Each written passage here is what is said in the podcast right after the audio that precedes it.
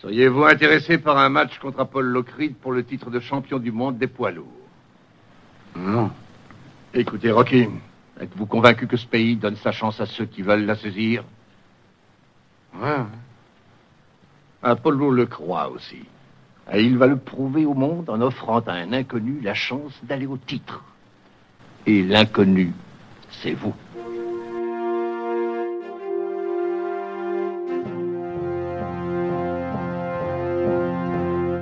Hello there.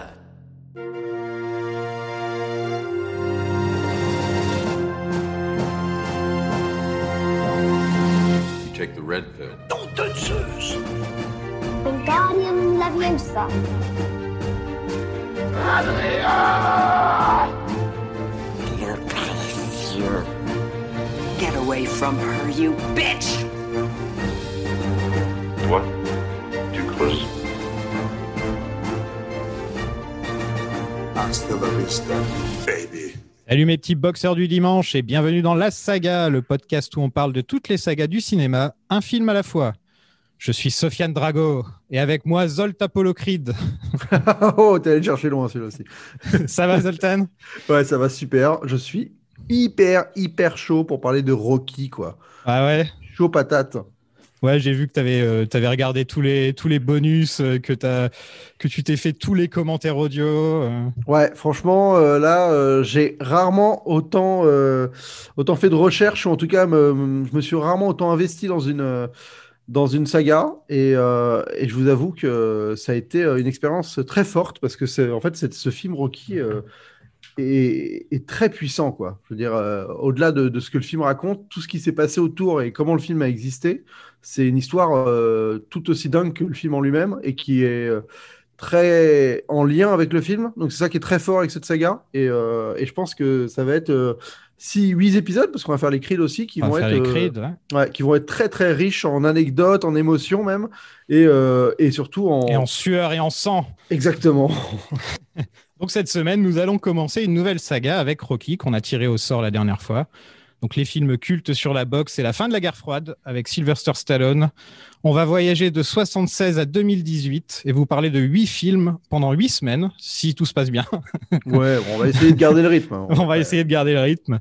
Et pour nous accompagner, vous le connaissez peut-être pour son boulot chez le bien nommé Rocky Rama ou pour son excellent podcast Année Lumière.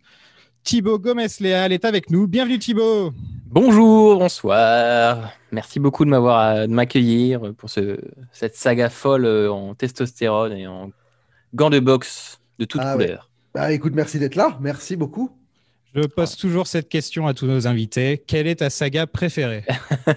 Bon, on en avait parlé un peu hors micro. euh, euh, c'est vrai que c'est compliqué parce que j'ai beaucoup de- d'attachements avec plein de sagas différentes, que ce soit Star Wars, que ce soit le Seigneur Anneaux que je regardais, euh, la trilogie des Anneaux que je regardais tous les ans pendant 10 ans euh, quand j'étais plus jeune. Euh, mais c'est vrai que bon, j'ai participé à un autre de tes podcasts, Sofiane, euh, Ah bon il n'y a pas si longtemps, sur la saga Bond, Bond's Planning, sur la saga Bond. Et c'est vrai que bah, James Bond, c'est une saga qui, m'est- qui est chère à mon cœur, malgré, malgré des films compliqués. Oui, oui je dirais James Bond et, euh, et le Seigneur- Anneaux pour. euh, Enfin quelqu'un qui dit pas films. Star Wars, quoi. Ça fait Voilà. plaisir. Je ne connais pas Star Wars.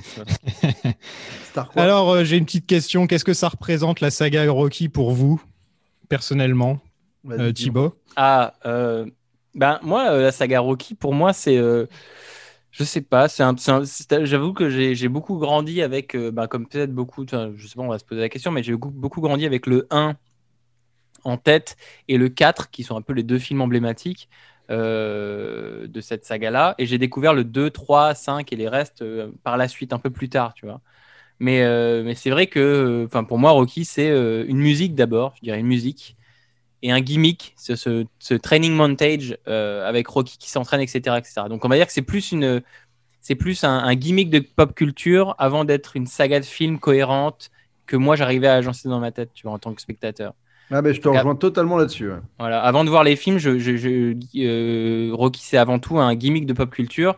Et c'est peut-être pour ça, c'est peut-être aussi là et sa force, c'est qu'effectivement c'est quelque chose qui a été infusé et que même les gens qui n'ont pas vu la saga, ils, ils connaissent la saga parce qu'il y a une musique, parce qu'il y a des gimmicks, parce qu'il y a la tronche de Stallone qui est euh, un une icône, un icône euh, parmi tant d'autres. Quoi. Ouais, c'est ça, moi je suis d'accord avec toi. Euh, Enfin, pour le coup, j'ai un peu le même ressenti vis-à-vis de la saga. Je pense que j'avais vu, vu des films euh, durant ma jeunesse, mais j'étais, j'ai jamais été, je me suis jamais investi dans cette saga. Et euh, moi, j'ai toujours été un plus côté Schwarzenegger que Stallone, euh, dans cette espèce de guéguerre que- qu'opposent ces deux, ces deux monstres du cinéma d'action des années 80. Euh, donc ça fait pas partie de ma culture, euh, la saga Rocky en soi, mais Rocky est est en effet quelque chose de pop et de totalement iconique au point que euh, lors de mon bac cinéma, euh, j'ai dû faire des fausses pubs, c'était mon exercice, et j'avais fait une pub qui s'appelait euh, le poulet Balboa, où euh, bah, c'était un gars qui s'entraînait, au lieu de taper sur des, sur des bœufs, il tapait sur des, sur des poulets, et il montait en haut du Trocadéro, il faisait bah, la, la même danse que Rocky, tu vois, Euh, voilà, donc c'était quelque chose que même sans avoir eu le film en tête ou truc, cette, cette, euh, ce training montage avec la musique de Rocky, un mec qui monte des marches et qui lève les bras en haut ou qui tape dans de la viande, bah voilà, c'était tellement iconique que, que, que je- même sans, sans connaître plus que ça Rocky, j'ai détourné le principe pour en faire une fausse pub. Quoi. Donc voilà, c'est quelque chose de. Je pense que ça a dépassé le cadre du, du film en soi et c'est devenu un. Ouais, vraiment un, un mythe en fait. C'est quelque chose Mm. de mythique, Rocky. Et ça, euh, c'est. Bah, moi, avec le recul, je me rends compte à quel point c'est rare euh, finalement les les choses sorties de nulle part, de la création d'un homme comme ça, qui décide, qui réussit à créer un mythe moderne, vraiment. Et ça, c'est très fort. Mais euh, je suis très heureux de découvrir cette saga euh, pour ce podcast parce qu'il y a des épisodes que j'ai pas vus et je me suis jamais fait la saga dans son intégralité, dans une continuité. Donc, euh, je pense que ça va être euh, un voyage qui va beaucoup, beaucoup, beaucoup me plaire. Et là, déjà d'avoir revu le premier en m'étant investi dans les bonus et tout ça, euh, ça m'a vraiment touché. Donc, euh, j'ai hâte, euh, j'ai hâte de, de voyager dans cette saga. Et toi, Soph Bah, moi, c'est ma saga préférée.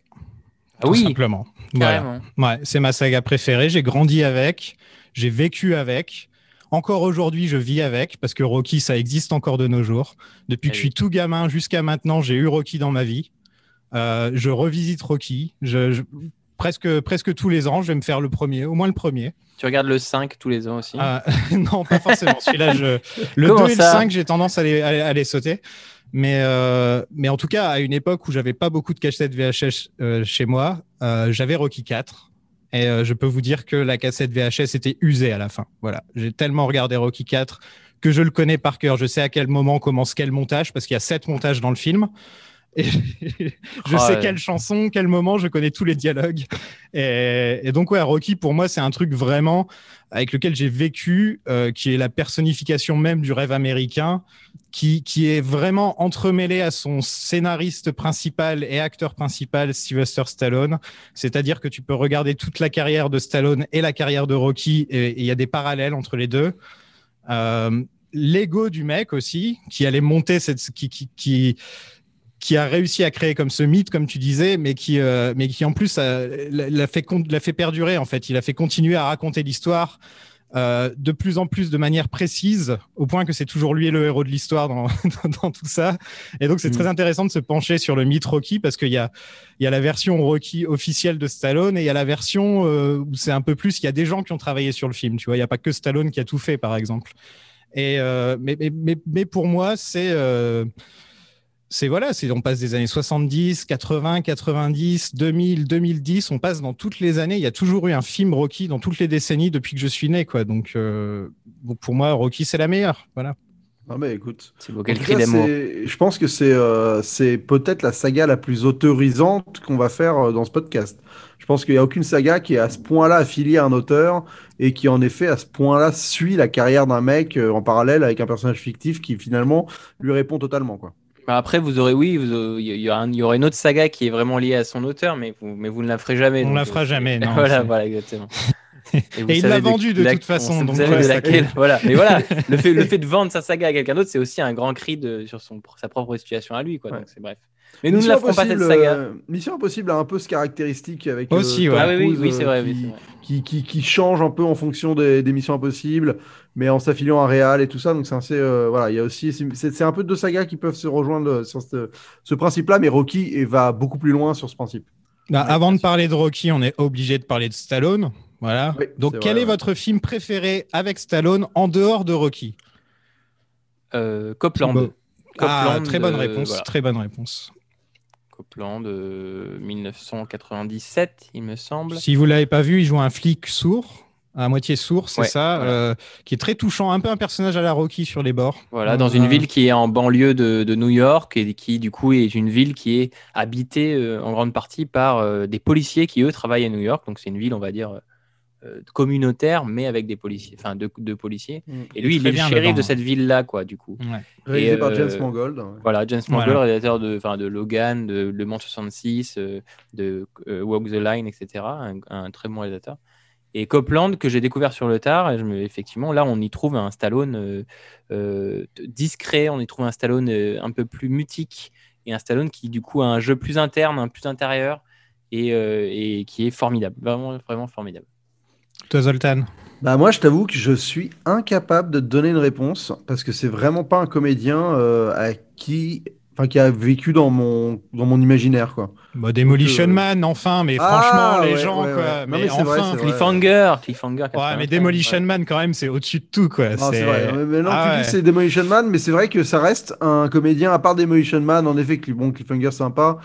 Euh, J'aime bien aussi Minomé un Rambo, euh, ça me plaît beaucoup. Mais Oui, il y a le premier Ah, le Rambo premier- le qui est premier Rambo est- super bien. ouais, ouais, même le premier, j'aime bien le 4, il me fait marrer aussi. Le 5, même, j'ai même Non, bien le aimé 3, 5, je moi. pense, tu veux dire. Non, non, le 4, euh, Rambo, John Rambo. Le quoi, 3 avec les Mujahideen, il est très bien. Mais voilà, mais c'est vrai que j'ai autant Schwarzenegger, euh, je- c'est lui qui a, qui a forgé ma mon approche du cinéma d'action et, Ram- et- mais Stallone moins. Mais euh, j'aime bien Tango et Cash aussi, euh, mine de rien. J'ai Ouais, rencontré les deux, hein, je dis ça, je dis rien. Voilà, monsieur. Euh, C'est quoi le pire Stallone pour vous? Parce qu'il y en a eu des mauvais. Ah, moi, Ah, j'en ai Spy un. Kids 2. Ah, Ah. Spy Kids 3D, Arrête, non, Spy Kids 3. 3D. Spy Kids 3D, 3D, ouais. ouais. Euh, Arrête où ma mère va tirer vient, me vient en tête. Est-ce que vous connaissez la petite histoire derrière ce film? Non. que en fait Schwarzenegger a reçu ce script et il a vu que c'était complètement nul. Arrête où ma mère va tirer, que c'était un script complètement nul et il a dit faites croire aux gens que je veux faire ce film, comme ça Stallone il va le faire. Et ben vous savez quoi, Stallone l'a fait ce film et c'était le pire film de sa carrière. Voilà. Bah, c'était le moment où il devait, être, il devait être en plein avant Rocky 3, quoi, l'espèce de, de sale période où il s'est pris pour. euh, Ouais, je pense que c'était ouais, fin là. 80, ouais, je pense qu'il devait être euh, pas très bien, mais ouais. La production de Rocky est légendaire. hein. Donc Stallone, ouais. euh, Stallone, il a son premier rôle en 1970 dans un film érotique appelé The Party at Kitty and Studs et qui sera renommé plus tard L'étalon italien après le succès de, de Rocky. Est-ce que vous avez déjà vu ce film? Non, non, jamais. Ok, donc Et je ne sais pas si j'ai envie de le voir véritablement. tu vois. Moi, je l'ai vu.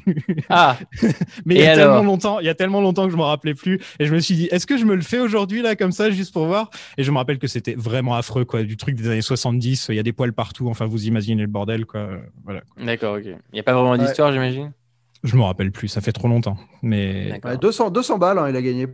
ouais, il, a- même. il dormait sur des bancs apparemment à l'époque. euh, C'était pas trop ça.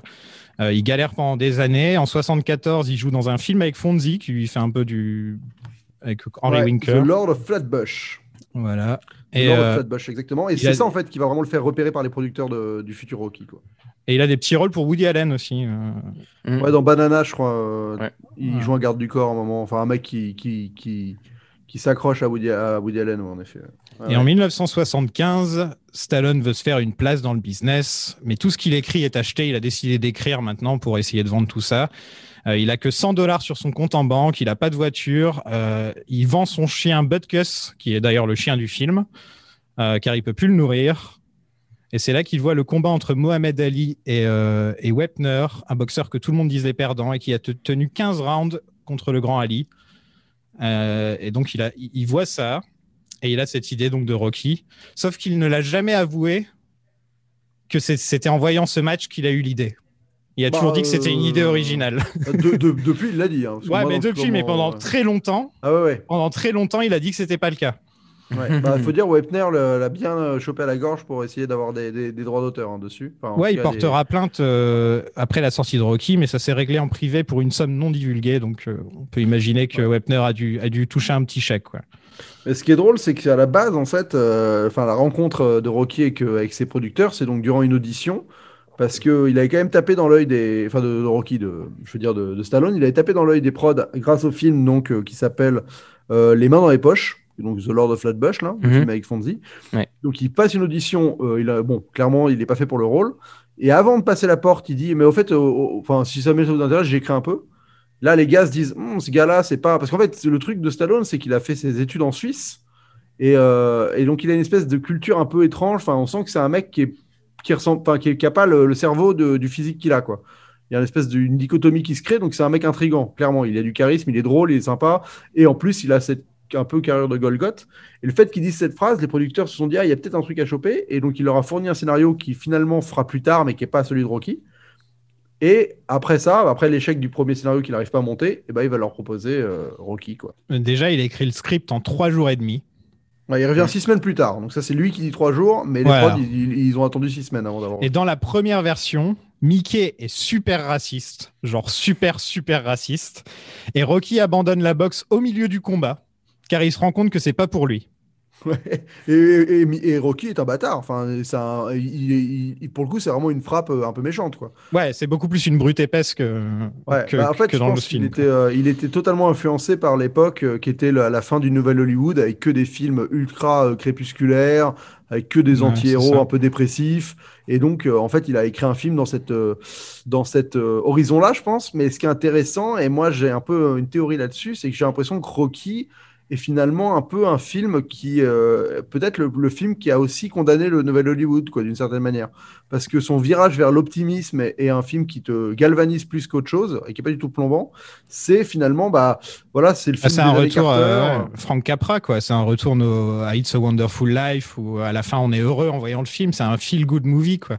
Et c'est et c'est ce que va être, enfin, ce que l'état d'esprit de l'Amérique, euh, Carter et après de Reagan, c'est vraiment le début de ça. Et c'est marrant que ce film s'inscrive euh, comme étant quasiment bah, l'ouverture de porte, parce que même des films comme Star Wars euh, sont des films qui découlent de cette euh, volonté de faire plaisir à une audience, alors qu'avant on était plus dans une volonté de de- de- de- d'être revendicateur, de revendicateur, d'être un peu, tu vois, des films poignants, des films coup de poing. Là, c'est pas Mm. ça. Et, et le fait qu'il ait changé son script pour que ça en devienne ça, à mon avis, c'est qu'il a, il a aussi perçu l'époque qui changeait, quoi.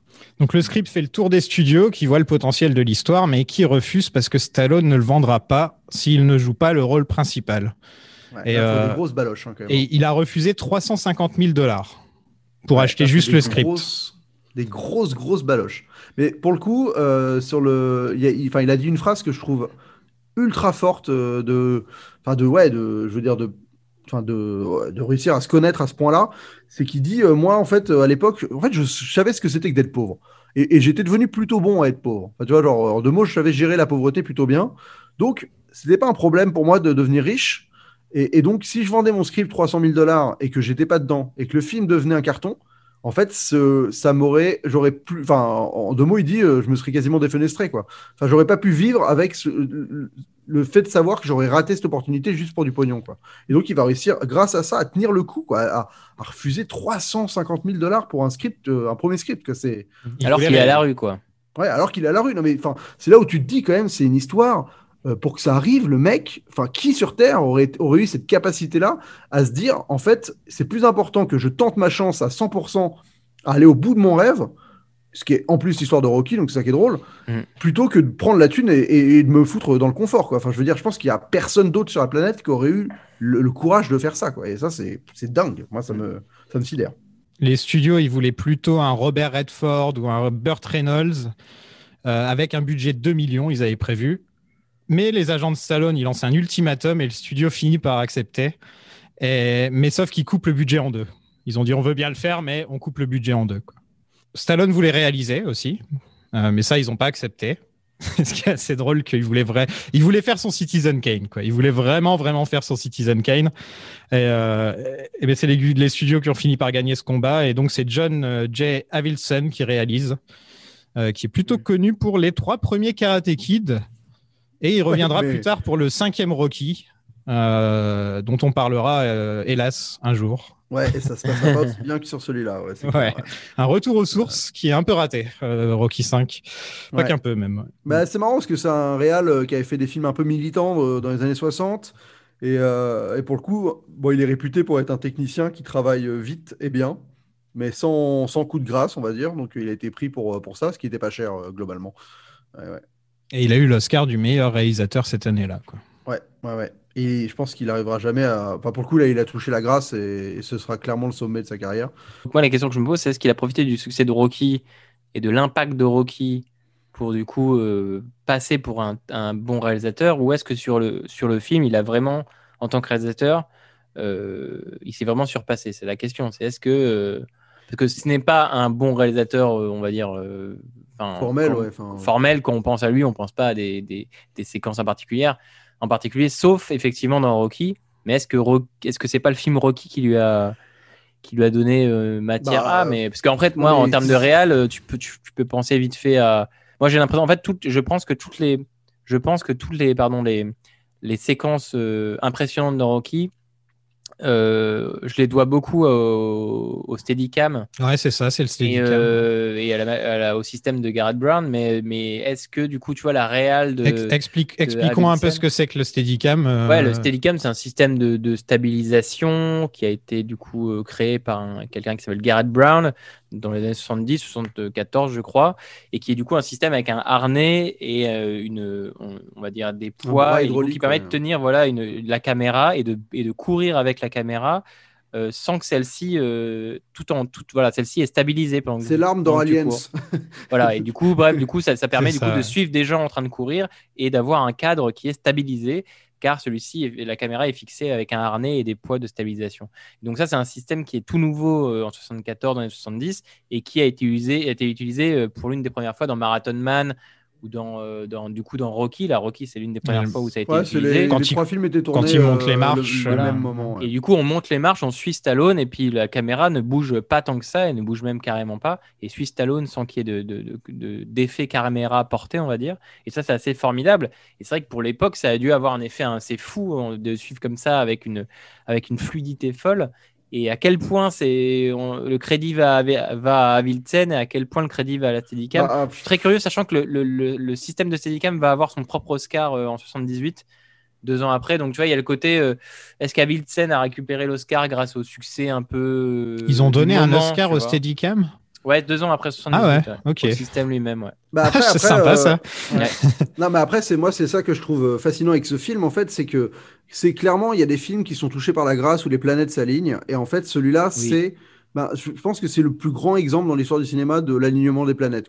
Je veux dire, il y a tout qui fait que ce film est ce qu'il est et qu'il est, euh, il a du cœur, il a, enfin, le, fond et la forme se répondent, toutes les histoires individuelles de chaque personne qui a travaillé, elle est quasiment euh, identique à celle de Rocky dans le film. Enfin, c'est vraiment, c'est une osmose totale euh, qui fait un, produit unique.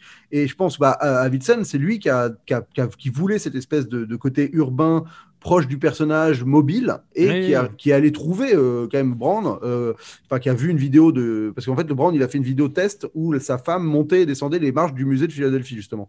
Donc il a vu cette vidéo, il a dit mais c'est ça qu'il me faut pour mon film et en plus il a utilisé le décor de cette vidéo pour euh, sa scène culte. Oui, c'est ça qui est marrant, c'est que- oui, puis je suis méchant parce qu'il y, y a quand même des séquences avec des idées effectivement visuelles qui sont assez, assez fortes. On en beaucoup de plans mais- séquences, euh, de petits oui. plans séquences dans le film, euh, j'ai Oui, voilà, remarqué. des plans séquences, le début du film, le combat. Enfin, il y a- y, des- il y a des idées visuelles assez, assez fortes euh, dans, dans pas mal de séquences, mais voilà, c'est à voir. Ouais, mais c'est fait d'être allé au bout de la démarche et de choper ce gars-là à ce moment-là et de l'introduire de manière euh, très intelligente dans la manière de filmer, dans la mise en scène, quoi. Parce que c'est vrai que ça te plonge dans un quotidien qui est pas perturbé par le, le, le côté caméra-épaule, qui est Oui. beaucoup moins euh, engageant pour une audience et qui permet bah, de suivre Rocky de manière fluide. Et c'est ce que le film essaie de faire et il y arrive très bien.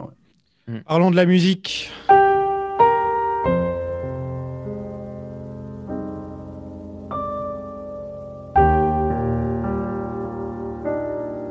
Et pareil, tu vois, lui c'est pareil, c'est comme le réel. hein.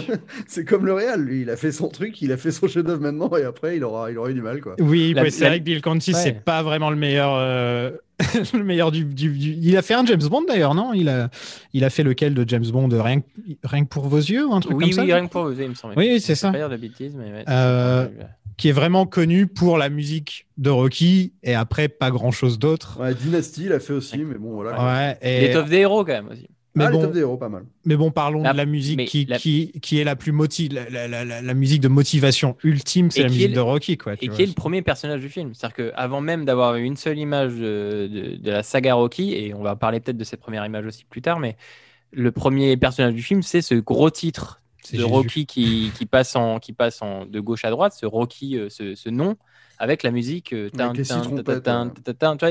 entre guillemets, la musique de, de- et le personnage. euh, Mais, mais, principal du film avant même de voir la tronche de Stallone. Quoi. mais il n'y a, pas, y a pas que ça dans, dans la musique, je trouve. Il y a, il y a le thème au piano tout doucement Ah, aussi du- qui ouais. revient régulièrement. Il y a, y Going the ouais. Distance utilisé pendant le combat Oui, avec, euh, avec la musique super stressante qui part ensuite en violon. euh, euh, Il y a vraiment au moins 3-4 morceaux dans l'album. Euh, Enfin, dans, dans la soundtrack, qui sont vraiment top, quoi, et qui sont cultes. Tu peux les utiliser à n'importe quel moment, ces, ces, ces 3-4 morceaux, et tu sais que c'est Rocky, quoi. C'est Ouais, bah, il, a, il- il a réussi encore une fois à créer une partition qui est, euh, qui ressemble vraiment au parcours du personnage. Il y a vraiment un, un lien émotionnel hyper fort. Il a eu l'idée assez ingénieuse d'utiliser un leitmotiv, donc qui est le principe de, de prendre une petite, euh, bah là c'est la fameuse et de le dégrader selon les émotions qu'il veut faire ressentir. Donc quand il est avec Adrienne, c'est du très doux.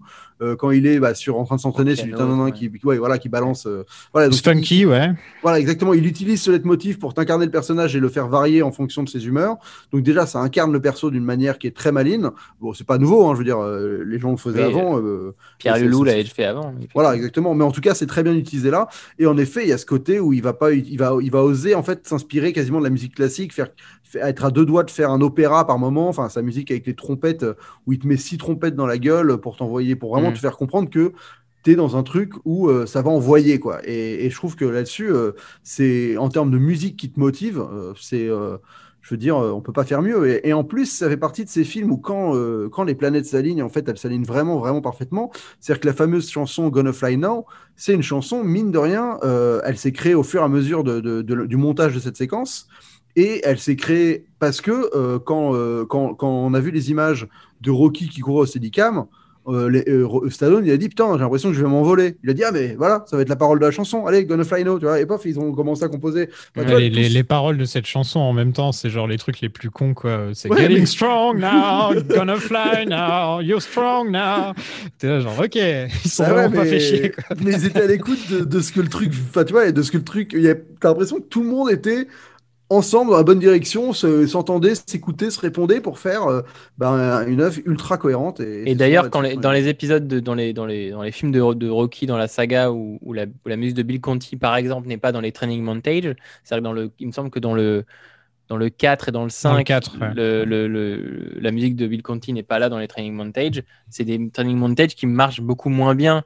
Et d'ailleurs, dans le 6, quand il, Rocky, dans Rocky Balboa, sorti en 2006, c'est la musique de Bill Conti qui revient et qui redonne tout son sens euh, euh, au training montage. Mais c'est vrai que ces séquences-là, qui sont assez emblématiques d'entraînement, euh, marchent, je trouve, beaucoup moins bien avec, sans la musique de Bill Conti, à l'exception, bien sûr, de Eye of the Tiger, quoi, bien sûr. Mais voilà. Et c'est dans Creed où c'est très bien utilisé aussi. C'est souvent le dernier voilà. round de, chaque, de chaque film Creed où d'un seul coup il y a le thème de Rocky qui surgit de nulle part et t'es là genre ah c'est magnifique quoi. Bah après, c'est pavlovien, Ouais. quoi. C'est, euh, c'est, ça, ça, ça Ah appuie sur un bouton Ah, dans, la tête de tout le monde. euh, c'est la magie de la, la pop culture. C'est que voilà. J'avais envie de me dans- lever dans le cinéma, tu vois, de me lever et de faire ouais. quand le dans le premier Creed, quand le thème de Rocky est sorti, c'était euh, j'ai eu des frissons quoi. C'était Ah super. bah, moi, je, dans le 2, je me suis levé. hein. Je me rappelle très bien, j'étais avec euh, David qui était avec nous pour Retour au futur. On on avait qu'une séance où toute la salle s'est quasiment levée à ce moment-là. Quoi. Vraiment, Ah, c'était euh, cool. c'était dingue. Quoi. La- la- le budget pour la musique c'était 25 000 dollars seulement pour payer tout le monde. Ouais, mais il a été Ouf. hyper. euh, mais pareil, tu vois, c'est en fait les gens ont fait les bons choix, c'est fou. Le gars, il, s'est- il a eu confiance dans sa musique, il s'est dit non, non, faut faire un enregistrement sérieux. Il a utilisé un truc à 18 pistes qui était totalement démesuré pour euh, ce qu'on lui demandait, pour le budget du film et tout. Mais il s'est vraiment sorti pour le faire. Et au final, bah, ça a permis à ce que la musique soit éditée de manière ultra. euh, Enfin, de manière très qualitative. Ouais, propre par la suite. Et elle a été, c'était la, la première BO de film, je crois, numéro un du top 50 pendant plusieurs semaines, quoi. Parce que c'est devenu euh, un, un morceau euh, à, à de pop culture à part entière, quoi. Parce qu'il avait bah, pris soin de l'enregistrer de manière euh, qualitative avant, quoi. Et, et donc, encore une fois, les, les bons choix au bon moment qui, qui, qui font que le film, bah voilà. Oscar du meilleur film 77 contre Taxi Driver, Network et Les Hommes du Président. Ça, c'est beau. pour- pour- Ça, c'est quand, même quand même très, très beau. Donc on a choisi Euh, l'optimisme cette année-là en fait. Ouais. Tu vois Palme d'or hein, de Taxi Driver au passage. hein. ah oui oui Palme Ah d'or Taxi vrai, Driver. ouais. ouais. Ouais, mais Et- c'est, le, ba- basculement vers, euh, vers ce qui va suivre, en fait, vers la suite. Et Vraiment. Oscar du meilleur réalisateur, donc, pauvre Stallone, il l'a pas eu. euh, parce que Stallone n'a pas eu. a- Stallone a été nommé pour plusieurs catégories, mais il l'a pas eu lui personnellement. Bien sûr. Ouais, C'est un peu triste, quoi. Euh, Oscar du meilleur montage, Oui. Ah Ce oui. qui est voilà, ce qui, est, ce qui me paraît une évidence, quand tu inventes, quand t'inventes un gimmick comme le Training Montage, Ou le combat de fin, quoi. Tout ou le combat, de fin. et puis, puis après, il y a- après, il y a quelque chose, par exemple, qui est, qui est, qui est assez typique des années 70, parce que c'est un gimmick qui revenait beaucoup dans les années 70, mais qui est, euh, qui est récurrent dans la saga Rocky, c'est que Rocky, enfin, la- les séquences de Rocky, il y en a quand même quelques-unes dans le film qui s'arrêtent par un figé. Et les figés, c'est des choses que c'est des choses que la saga Rocky aime beaucoup faire. Il y a, il y a trois figés, il me semble, dans le, dans le premier film. Le premier, c'est quand il, le deuxième, c'est que le premier, je sais plus quand c'est, mais le deuxième, c'est quand ils finissent à, en haut des marches à Philadelphie. Tu Le deuxième, c'est le truc. dernier à la fin. ouais. Après, Ouais, t'as il- as le dernier avec, euh, avec Adrian dans, les, dans les mains, et je crois que t'en Ouais, as il- encore un au début. Il est pas figé sur les marches, mais il est en super ralenti, quoi. Donc c'est, on, on s'approche de, de ça, quoi. Mais Ouais, le meilleur figé, c'est dans le 3, quand euh, Apollo et Rocky se frappent en même temps et l'écran se fige et c'est Oui, voilà, du film. ça. voilà, ça, ça reste le meilleur. quoi. Ouais. C'est un des Le 70 qui fameux combat. Donc 10 nominations en tout, dont tout le cast, tout le cast, Stallone, Shire, Meredith et Burke Young, ils ont tous été nommés, Ouais. plus meilleur script et meilleure chanson. Et je vous conseille une petite vidéo, c'est euh, Stallone qui faisait présenter un Oscar cette année-là, et il y a Mohamed Ali qui arrive de nulle part et qui Ouais. fait Ah, Tu m'as piqué mon idée, tu m'as piqué mon idée. Ils font semblant de se battre. Et c'est tr- c'est très mignon à voir, franchement, euh, Ouais, très très sympa. Un budget de 960 000 dollars, soit 4 millions aujourd'hui. Au box-office, 225 millions, soit plus d'un milliard aujourd'hui. Ouais, et en plus, euh, divisé euh, 100 000, 100 110 000 aux États-Unis, 110 000 dans le reste du monde. Donc vraiment, le truc a conquis euh, la planète, quoi. 110 millions. Ouais, 110 millions, je veux dire. Ouais, non, c'est un- non, mais c'est un 110 succès millions, planétaire. euh, alors que c'est un film, c'est là où il était surpris, c'est que c'était un film qui considéré comme étant euh, enfin américano-centré, quoi. Et en fait, il s'est rendu compte que c'était bien plus universel que ce qu'il imaginait. Bah, c'est le plus gros succès de 76, hein, véritablement. Devant euh, King Kong, euh, Une étoile est née, euh, qui sont quand même des films aussi imposants à l'époque. Le succès de Rocky, c'est l'un des plus gros succès de l'histoire du cinéma. Enfin, il y a, il y, a, il y a eu euh, Le Parrain avant, il y a eu euh, bien sûr L'Exorciste, etc. Mais faire, faire euh, ce qu'il a fait aux États-Unis sur le territoire américain, c'était effectivement déjà impressionnant. Bon, bien sûr, l'année suivante, Star Wars va changer la donne et va bouleverser tout, bien sûr. Il y a eu Les Dents de la Mer, bien sûr, qui l'a fait avant, mais tu vois, il y avait, il y avait vraiment quand même un faire, faire, faire autant euh, pour un film pareil, euh, c'était quand même comme considérable déjà. Bon, on passe au film. Allez, Allez, hein. Let's get ready to rumble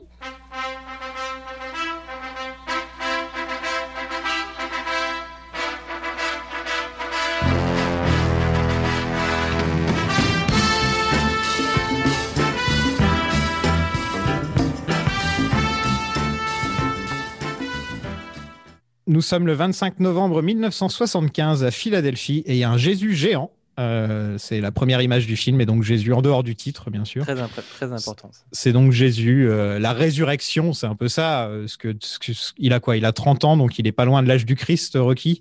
Il va mourir pour nos péchés. c'est un peu aussi l'acte de la résurrection, d'une deuxième vie, etc. Donc le film commence d'une manière assez religieuse et, et pourtant le film n'est pas tellement religieux en soi. C'est c'est plus dans le, c'est dans le 2 qu'il y a le père Carminet qui, a- qui apparaît. Oui. Euh, Oui, ouais, mais sinon, il y a, il y a aucune. re- C'est la seule référence à la religion de tout le film, quoi. Il, Euh, il fait une prière à la fin. Ah, Ah oui, voilà, ouais, avant, une prière, avant- ouais. avant le combat, il prie. Et ça, c'est un- et ça, c'est important parce que, mais ça, peut-être on en reparlera plus tard, mais, mais c'est très important que, que, le, que le film s'ouvre sur le visage de Jésus et qui est quand même la, saga s'ouvre sur le visage de Jésus. Euh, et que et, le, et c'est- ça rappelle aussi que la saga et le film, etc., c'est une production, c'est la scénario et la création de Sylvester Stallone qui est un Italo-américain. Ouais, c'est très Et- catholique. Quoi. Ouais. Et, c'est, et un italo-américain, c'est une culture, c'est euh, une façon de vivre, c'est une religion, c'est tout le bagage de l'italo-américain de l'époque qui, encore à l'époque, dans les années 70, certes, il y a les Coppola, les Scorsese qui, re- qui on va dire, euh, arrivent sur le devant de la scène et, et donnent un nouveau crédit à cette communauté qui est quand même mal vue encore à l'époque. hein. Les italo-américains sont quand même encore un peu les parias de la société. Ben, c'est un film d'italo-américain vraiment avec tout ce que ça comporte de culture. hein. C'est comme si, euh, c'est comme si, pour vous donner une idée, si euh, demain, on va dire, euh, un asiatique faisait un film euh, sur ben, sa culture, etc., etc. Ça, nous, aujourd'hui en 2020, ça pourrait nous marquer d'une certaine façon. Il faut imaginer qu'en 76, quand il y a Stallone qui fait un film de boxe avec ben, lui, Stallone et sa culture italo-américaine, ça a son importance. Et Talia a, enfin, elle vient aussi de la famille Coppola. Enfin, il y a aussi tout est lié véritablement et c'est important ce, cet aspect culturel italien dans la saga Rocky. Rocky affronte Spider Rico, qu'on reverra un jour, euh, dans une église. Donc, c'est en- c'est en- c'est dans le sous-sol d'une église hein, où ils se battent, je pense, c'est ça. hein. On dirait, ouais. Ouais. C'est sympa les églises aux États-Unis. Tu vas, il y a les combats de boxe en bas, c'est Fight Club, quoi. C'est c'est plutôt cool. Faut optimiser l'espace véritablement. Alors, C'est pas joli à voir comme combat. C'est peut-être le combat le plus brutal de la saga Rocky au point de vue réalisme. Ou c'est-à-dire qu'il fait beaucoup plus réel que les autres combats qu'on va voir par la suite, où dans les autres, personne ne tient sa garde. Ils ont jamais les, les points levés dans les Rocky. Ils ont toujours les points baissés. Ils se prennent des droites pendant 30 minutes. Alors que là, il y a un côté beaucoup. L'autre, il lui met un coup de tête. Enfin, tu vois, je, je- je trouvais que ça faisait beaucoup plus brutal que les autres combats Rocky. quoi. Mais Ouais. c'est ce qu'il dit. hein, Il dit tu te bats comme une mule. euh, Enfin, tu te bats. T'as une force de, f- de t'as une force folle, mais tu te bats comme une mule, comme un âne véritablement. C'est ce qu'il lui dit à un moment donné. Ouais, mais même tu- il gagne le combat et tout le monde se fout de sa gueule parce qu'il a une gueule défoncée. euh. Mais voilà. Alors, il est... enfin, en fait, il y a un côté où, euh, au final, il, quoi, il gagne 40 dollars, je crois. 40 pour- dollars, euh, ouais. c'est ça, il gagne 40 dollars pour avoir fini avec la gueule ravagée. Et c'est vrai que ça fait vraiment euh, le, le- le fond du goût. Enfin, tu te dis, ce mec-là, il est... tu peux pas le faire plus minable que ce mec-là, quoi. En plus, il boit, il fume. Tu sens que c'est pas un, athlète, quoi. Tu vois. Tu sens qu'il Ouais. est vraiment euh, sur, sur la fin, quoi. Euh, parlons du look de Rocky avec son chapeau, ses mitaines, sa balle. euh, voilà, quoi. C'est étonnant Son que Fedora. Faudrait qu'un de ces quatre, je me déguise en Rocky à Halloween, mais je sais pas si les gens comprendraient. euh. Ouais, ouais, mais c'est vrai que autant son look, c'est pas ce qui a survécu euh, avec le temps, je trouve. Mais il est dans tout, il est dans tous les films Rocky presque. À part quand il, quand Rocky est riche, il a pas ce look-là. Mais sinon, il a ce look-là dans le 5, il a ce look-là dans Balboa, dans les Creed. C'est le look Rocky, quoi. Le chapeau et la balle. ouais. Ouais, mais Et c'est le cuir et le- Voilà. Ouais, mais c'est vrai que c'est un des trucs que je trouve le moins iconique finalement, alors que ça l'est, hein, je dis pas, mais, mais ça, il y a tellement d'autres choses qui sont marquantes dans cette saga. Je trouve que son, son vieux survêt gris euh, est plus marquant, par exemple, tu vois. Oui, et récupéré par Creed d'ailleurs en passant. Ouais. Il y a les loupards du coin qui chantent euh, Take you back. Tu, tu, tu, Ouais, son c'est frangin, d'ailleurs. ouais, c'est. Frank Stallone, en effet. C'est euh, c'est le petit frangin Frank Stallone qu'on connaît peut-être pour la chanson. euh, Ah, comment elle s'appelle sa chanson déjà? Il a fait une Ah, chanson qui est super connue, qui était dans le film de, de Travol- euh, de- dans le film de Stallone avec Travolta. C'est quoi? Euh, Far From Over, elle s'appelle. Je la mettrai en fond là maintenant. vous, vous pouvez pas entendre, mais tant pis. Euh, L'appart de Rocky est vraiment dégueulasse. hein. C'est un des pires apparts de Et il l'histoire. porte ses chaussures pour les mettre. Il va sur, sur son lit avec ses chaussures. Scandale. Ah oui, c'est vrai. Ces vieilles converses. Ouais, alors pour parler un peu rapidement du tournage, euh, donc le film a été tourné en majorité à Los Angeles euh, pour ce qui est de l'intérieur, donc 20, 20 et 21 jours, je crois. Et il y a eu que 5 jours seulement à Philadelphia pour tout ce qui est extérieur et rue. Donc tous les intérieurs, c'est vraiment Los Angeles. Et d'ailleurs, dans cet appart pourri, il y avait, un, il y avait des palmiers qui donnaient sur, de, enfin de, à la fenêtre. Et donc c'est pour ça qu'ils ont construit un espèce de mur en briques dégueulasse. Il a Pour, pas de fenêtre, ouais, c'est vrai maintenant que j'y pense. Bah, la fenêtre donne sur un mur en briques euh, parce que sinon c'était des palmiers qui étaient devant et ça, ça vendait un peu, un peu le fait que t'étais pas à Philadelphia quoi. Mais ça, ça a l'air vraiment d'être affreux. Tu t'imagines, euh, t'imagines les, les cafards marcher par terre. euh, Bah, il le dit d'ailleurs. il le dit. Ouais, Ouais. ouais. Ouais, ouais. Moi j'aime bien le matelas défoncé sur lequel il, tu l'imagines, il fait sac de boxe. Enfin d'ailleurs il, il frappe pas dessus, il frappe pas à côté, mais voilà, tu, tu vois que c'est son punching ball de, de substitution. C'est un vieux matelas ignoble accroché au mur. Là. J'ai un petit fun fact. euh, donc, il a deux tortues, euh, euh, Rocky, dans, dans la saga. Et euh, c'est deux tortues que Stallone a gardées et qui sont encore en vie aujourd'hui et qui réapparaissent de temps en temps dans, les, dans le 5 et dans le 6, si je me trompe pas, on les revoit. Et... Et sur Instagram, de temps en temps aussi parfois. Ah ouais, il les poste sur Instagram. Ouais, il les a postés, je crois, il y a pas, il y a pas longtemps sur c'est Instagram. Cuff et Link. Ouais, c'est Ouais, ça. voilà, il, il les a encore dans ça. mais Sa maison a changé depuis, mais. Et pour le coup, Et- c'est cette, euh, c'est cette séquence qui a fait que Avner, euh, Avner, c'est ça le nom de réel je... Oh non, euh, c'est pas Avner. Wilson. Avilson, pardon. Ça, ça recommence. Tu me vois venir, ouais. euh, Wilson, eh ben, c'est cette séquence qu'il a fait accepter direct le script. Il s'est dit, ah ouais, en fait, c'est pas du tout un film de boxe, c'est un film sur un mec qui parle des tortues. Mais c'est vraiment plaît, pas du tout un film de boxe. Non, c'est pas un film de boxe, on peut le dire tout de suite. C'est Pour les fans pas un de film boxe, ne regardez pas ce film-là, regardez le 3 Non, ou le 4, ouais, mais regardez voilà. pas le, le On 1 le du tout. Regardez les Creed. Si vous voulez de la bonne boxe, regardez les Creed, quoi, directement. Un petit truc quand même qui, qui, qui- que j'ai remarqué que cette fois, après, alors que je l'ai vu tellement de fois ce film, c'est que il achète les, les, euh, il achète les tortues à Adrienne la première fois qu'il la voit. On- C'est Oui. ça qu'il raconte plus tard. Mm. Et en fait, tout ce qu'il essaie de faire pendant tout le film, c'est que Adrienne sorte de sa carapace. Oh là là, c'est beau. Voilà. Ouais, C'est beau, c'est beau. Voilà. Pas mal, pas mal. Vrai Après, il a ça, des- euh, Il est, il est, il est un peu, il est un peu ballot quand même, un Rocky, parce que il, est, il va essayer de la draguer, il va essayer, il va dans son magasin, il lui, il Ah, il raconte rien, des hein. conneries. Enfin, c'est, enfin, enfin, en vrai, euh, moi je suis, moi je suis, euh, je suis Adrienne. euh, Bah, c'est reste ça. Euh, Non mais c'est ça, c'est vrai que c'est ça qui est intéressant. ouais, on va y revenir parce que cette relation, elle a pris un petit coup de vieux, euh, peut-être, mais à la fois c'est aussi. euh, Oui. Oui, mais à la fois, euh, c'est ça qui est intéressant, c'est qu'il y a, il y a que de, c'est que de la bienveillance, quoi. Donc euh, bon, c'est un peu délicat de. Enfin, tu vois, on le voit avec un prisme actuel, mais ça reste de la bienveillance qui finalement profite aux deux au final, quoi. Donc, euh, Oui, c'est-à-dire que Rocky, oui, n'est pas, n'est pas quelqu'un de mal avisé. Il- Non. il- Non, et puis Adrienne, malgré sa timidité, elle le regarde toujours du coin de l'œil quand il est dans la pièce. Dès qu'il dès qu'il s'en va, elle le regarde et tout, tu vois. Oui. Et en plus, elle rigole à toutes ses blagues en se cachant. Et en fait, je pense que c'est Ad- Adrienne a, a vécu avec un frère qui est vraiment la pire personne au monde. On, Oui, peut le dire, on peut le dire maintenant. Qui lui a dit toute sa vie que les femmes qui étaient pas vierges, c'était des putes, que ceci, que cela, que si tu sors avec un garçon, de toute façon, tout le monde va te traiter de traîner. Mm. Euh, il lui a mis plein d'idées dans sa tête et je pense que le- la grande cause de, de la timidité d'Adrienne peut être tout simplement, il suffit de regarder, euh, de regarder Polly pour comprendre. Quoi. Oui, voilà. C'est un bon Et- personnage, Adrienne, hein, véritablement. Mais il y a aussi le côté un petit peu euh, du cinéma. Ah, si tu lui enlèves ses, ses- ses lunettes et que tu lui enlèves son chapeau, en fait, c'est une jolie fille derrière. Tu sais, il y a quand même ce côté-là dans le film aussi. Oui. euh, on va pas se mentir, ça fait un peu cliché par moment. Mais en tout cas, euh, euh, comme, que- comme dit euh, Zoltan, c'est à 100% bienveillant et je pense que Adrienne, c'est c'est difficile de le dire, mais vu comme, vu comme elle réagit après les avances de Rocky, après s'être ouverte à Rocky, après l'avoir embrassé, etc., on peut voir qu'elle aimait bien Rocky depuis le début, en fait. Oui, voilà. Mais c'est vrai Mais que quand n'est on, pas dans une commence- situation on regarde au début, quoi. quand on regarde au début, on peut se dire, elle l'aime pas, en fait. Non, non, elle est juste timide, en fait. C'est ça le truc. Quoi. Ouais, ouais. Non, mais c'est vrai que c'est moi, ça m'a fait penser à Blade Runner quand je l'ai revu, ce côté genre, d'un coup, tu as une séquence avec un mec ultra insistant, sauf que bah, dans un cas, euh, il n'y a pas la bienveillance qu'il y a dans Rocky, quoi. Donc euh, ça passe Oui. beaucoup moins bien. On c'est vrai que même quand, que on le regarde maintenant, il y a, y y ce côté un peu dérangeant qui, tant, qu'- tant qu'il n'y a pas, on va dire, le, le- tant que tant qu'Adriane, effectivement, ne, ne se, ne se libère pas elle-même, euh, ben, tant qu'on ne voit pas cette scène-là de libération d'Adriane qui dit oui, qui avoue ses sentiments et qui, se- qui se lâche un peu avec Rocky, euh, ben, jusqu'à ce moment-là, ça reste gênant, ça reste Ouais, effectivement un peu vrai. malaisant de se dire merde, mais en fait, euh, elle n'a pas envie d'être avec lui et du coup, euh, ce film est extrêmement euh, gênant et, et c'est cringe, etc. Mais finalement, le, plus tard, il y a un dénouement. Euh, Ouais, ouais, non, mais c'est vrai. vrai que C'est ça- marrant, je l'ai vu avec une amie qui avait jamais vu Rocky et, euh, et elle a adoré cette scène. La, J'étais la- là, la- quoi la scène Alors que laquelle- les La, scène où Rocky et Adrienne s'embrassent, etc. Oui, à la fin, oui, parce qu'ils tombent sur le sol, ils se prennent dans Oui, les voilà. bras. c'est- Elle, elle est elle me bien, disait, et, euh, et moi je m'attendais au pire, tu vois. J'étais en train de m'attendre à ce qu'elle me dise, ouais, il- c'est de l'agression sexuelle ce qu'il est en train Bah de ouais, faire, un fait, truc dans le genre. tu. Et en fait, quand c'est c'est- les personnages sont tellement touchants que que voilà, euh, Bah, C'est un peu deux en enfants, plus- quand même, non, mais en plus, c'est des enfants, c'est des enfants, tout à fait. ouais. Ouais, mais en plus, c'est débile. Enfin, mais, mine de rien, il, il demande son consentement. Enfin, tu vois, Oui, oui, oui. c'est- c'est- c'est- pour, Oui. même pour des notions actuelles, il y a quand même des choses où tu te dis, ah bah non, mais c'était pas si, enfin, c'était pas si hors sol que ça, quoi. Enfin, le gars, il lui dit, euh, j'ai envie de t'embrasser, est-ce que je peux t'embrasser?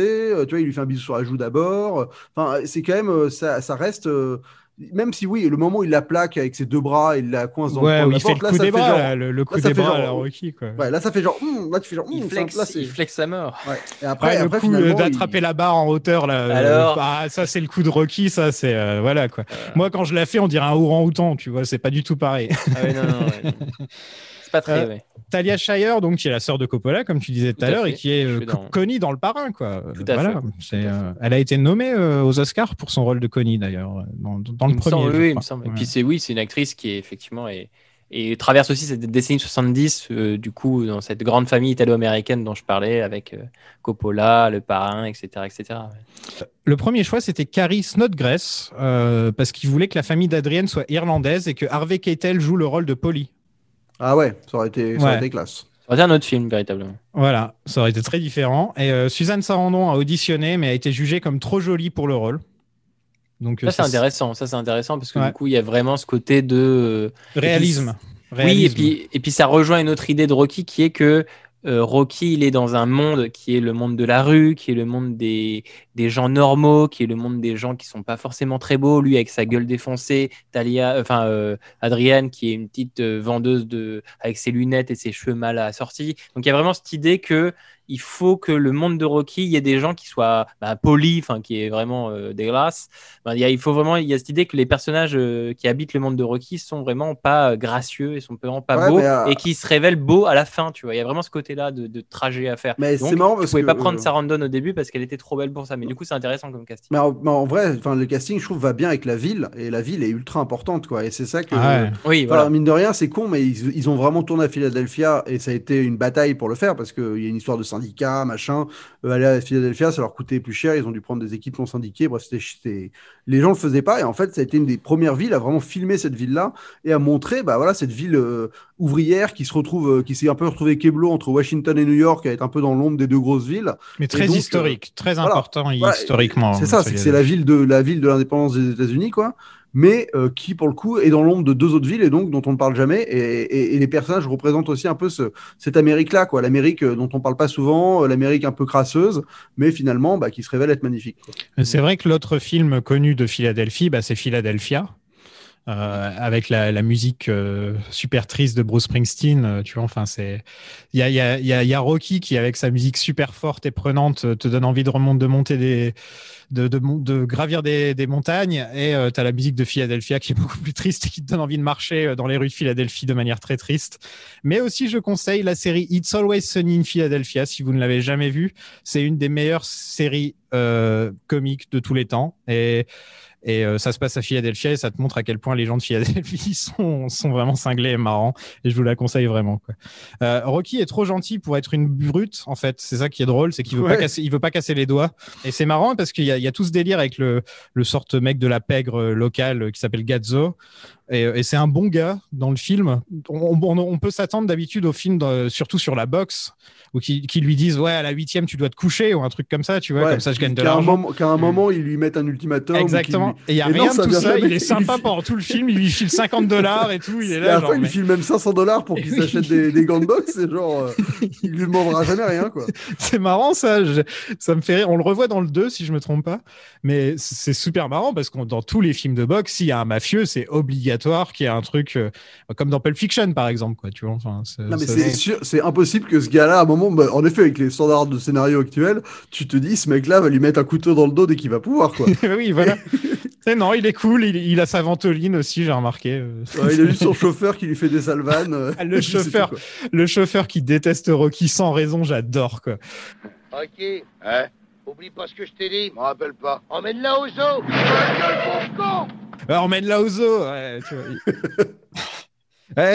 eh, t'as eu le numéro de qui Ouais, Ouais, du, l'immatriculation de. ouais, du camion qui t'est rentré dans la gueule. il est génial quoi. Et d'ailleurs, le boss de, le, enfin, le, le boss de, de, de Rocky, là, le, le, le mafieux, Ouais, c'est- Gazzo, c'est ouais. c'est Joe Spinell, quoi. Joe Spinell qui est euh, un, un, un, gars pareil, un acteur des années 70. euh, Je l'ai vu dans 80, plein de trucs lui, mais vraiment. Qui a joué dans, enfin, qui a joué de- dans, Dans le Parrain, Maniac, euh, dans le. Qui a joué, qui, oui, effectivement, qui, qui est tué dans le parrain, tout à fait. Ouais, c'est ça. Ouais. Euh, donc pareil, qui est un acteur, euh, qui est un des amis, par exemple, qui est un des amis de Spielberg. On a, on- quand Spielberg il apprend qu'il est nommé, enfin que le film de Les Dents de la Mer est nommé aux Oscars, il y a cette vidéo qui est sur Internet, vous pouvez le voir. Il est en train de regarder la télé pour savoir s'il est nommé aux Oscars ou pas. Et ben dans, le- dans le bureau avec lui, il y a Joe Spinell. Tu vois, c'était un ami de, un ami de cette bande, on va dire du, du Nouvel Hollywood. Il était bien euh, placé quoi. Spielberg, euh, Coppola, etc., etc. On fait la rencontre de Mickey, le manager de Rocky, qui est en colère quasiment tout le temps. C'est grave, toi, tu sais ce que t'es Quoi T'es une nouille. Comment ça Faut dire les choses carrément, j'entraîne des poulains ici. Je tiens pas la soupe populaire. T'as fait un combat hier soir? Ouais. Tu l'as gagné. Ouais, monsieur, par KO au deuxième. Et quand on dit que t'as tiré Spider Rico. Ah C'est un tocard, une mauviette. Qu'est-ce que vous qu'est-ce que vous en pensez de Mick? Formidable, formidable, Burgess Meredith. Mais Ouais. mémorable au possible quoi. Toutes, oui, les, oui. toutes les phrases qu'il dit, c'est culte quoi. Ouais, en plus, euh, j'avoue que j'avais jamais fait gaffe à quel point le maquillage était subtil. Et ça, c'est quand même un truc qu'il faut dire, c'est qu'ils ont mis, euh, ils ont pris un, un, un cadre hein, dans le maquillage. C'est Son un gars oreille, euh, là, la euh. famille. euh, Ouais, il a les oreilles boursouflées, le nez, euh, pareil, le nez de travers et tout ça, c'est du On maquillage. dirait quoi. qu'il Enfin, est c'est vraiment comme ça, quoi. C'est vraiment Ah super ouais, bien c'est fait. invisible. Ouais, c'est invisible, quoi. Et, et ça, c'est moi, en fait, en vrai, j'ai toujours pensé qu'il avait cette gueule-là. Et d'ailleurs, il le Moi dira aussi. par la suite. Il, il a dit, euh, à cause de Rocky, tout le monde pense que j'ai une gueule de défoncé. et quand les gens me croisent dans la rue, ils, ils pensent pas que je suis euh, Burgess Meredith, quoi, parce que, Oui. parce que j'ai pas la gueule de, de, de Mickey, quoi. Tu Et, sais qu'on euh, en a déjà parlé dans un podcast, Bah oui, euh, bah oui, euh, vu que dans, dans, dans DC Alternative, on avait parlé du Batman des années 60. Ah oui. Et bah, lui, c'est le le pingouin, pingouin. c'est ça, ouais, voilà, c'est ça, c'est le ouais. pingouin dedans. euh. Ouais. Puis il est dans, il est dans, il est dans la série Rawhide avec, euh, avec euh, Clint Eastwood. Enfin, c'est un, c'est un, c'est un, c'est un énorme acteur, Burgess Meredith. Ouais, c'est un peu celui qui a assis le- la crédibilité du film auprès de tout le monde. Oui, voilà, voilà, c'est ça. C'est que quand lui il arrive dans le film, les gens ils le connaissent déjà parce qu'ils l'ont déjà vu soit dans les séries télé, parce que c'est un, un acteur assez ancien à l'époque. Donc c'est voilà, c'est un, voilà, c'est un mec qui est déjà connu quoi. Mais pour le coup, euh, c'est vrai qu'il n'a pas une présence énorme dans le film, mais alors chaque fois qu'il est là, il envoie du pâté. hein. Alors, quand c'est pour gueuler sur Rocky ou essayer de le convaincre, ou on en reparlera de sa- sa- cette scène magnifique où ils ont chacun un monologue euh, alors que l'autre n'est pas dans la pièce. Et, euh, je le trouve, je le trouve tellement touchant et tellement, tellement marquant, euh, Mickey. Enfin voilà, je veux dire, euh, à chaque fois que je fais des pompes ou un truc comme ça, euh, je pense à Mickey qui me fait allez, vas-y, genre avec sa voix comme ça. C'est- Moi, je pense à t'as- Mickey tu penses à la musique euh, de Rocky et tu penses à la voix de Mickey qui te dit que t'es une merde en fait. Quoi, Ouais, Tu moi, je pense à Mickey qui dit T'as déjà pensé à démissionner? Mais, C'est euh, marrant parce que c'est marrant parce que lui il va être, il va être, il va être là, on va dire très très loin dans le, on va dire dans le dans la saga Rocky parce que, enfin sans spoiler, il va, il va rapidement, enfin il va, il va, c'est un personnage qui va disparaître. c'est un spoil ça. Non, mais du coup, c'est un personnage qui va disparaître avant les autres, on va dire. Et pourtant, ils vont réussir à le garder, on va dire, dans la, dans la saga euh, régulièrement, justement, un peu dans, comme toi, euh, sauf euh, comme tu le ressens, c'est-à-dire dans ce côté euh, Fantôme, quoi. euh, fantôme qui vient gueuler. Ah, dans le Hey 5. Dans le Il 5. sort de- ouais. voilà. Donc, tu as le côté, euh, même quand il est pas là, il est toujours là avec ce- cette voix d'outre-tombe. Mais euh, mais il y a un truc aussi avec Mickey euh, que je trouve assez, euh, assez fort, mine de rien, c'est qu'en plus, euh, il y a un parallèle avec le Real qui est, que je trouve assez probant. Enfin, tu sens que le Real euh, s'identifie à Mickey qui, qui, qui prend sous son aile euh, Rocky et à la fois, bah, il s'est, euh, pour le coup, je vais réussir à dire son prénom bien ce coup-ci. Vous allez voir, Avidson. Avidson, lui, il a vraiment pris Stallone euh, et, euh, et il a vraiment eu ce côté un peu mentor, euh, même en l'initiant à la réalisation. Enfin voilà, tu sens que euh, en- en- en- ouais, il y a une espèce d'osmose qui s'est fait entre la relation Rocky Stallone et la relation bah, Mickey Adilson quoi. Adrienne est la sœur de Polly, donc, qui est le meilleur ami alcoolique et xénophobe de Rocky. Si je tenais le connard qui a cassé la glace, j'y pèterais la gueule. Qu'est-ce que vous pensez de Polly? On va éviter de parler trop des, des, des films d'après parce qu'on sait jamais s'il y a des gens qui découvrent la saga en même temps que nous. Donc, qu'est-ce que vous pensez de, de Polly dans ce film? Bah écoute, euh, non, Burt, euh, Burt Young, euh, il- bah non, bah c'est il, il tient sa, il tient sa partition quoi. Oui, il faut, il faut, il faut, on va dire euh, donner du background à, à Adrian. Il faut donner euh, euh, du background euh, au monde dans lequel vit euh, euh, Rocky. Donc c'est un monde d'alcoolos, c'est un monde de Russes, c'est un monde de, gens racistes et, mal élevés et violents. Et c'est, euh, ouais, c'est ça. Pourquoi Rocky et Polly sont amis?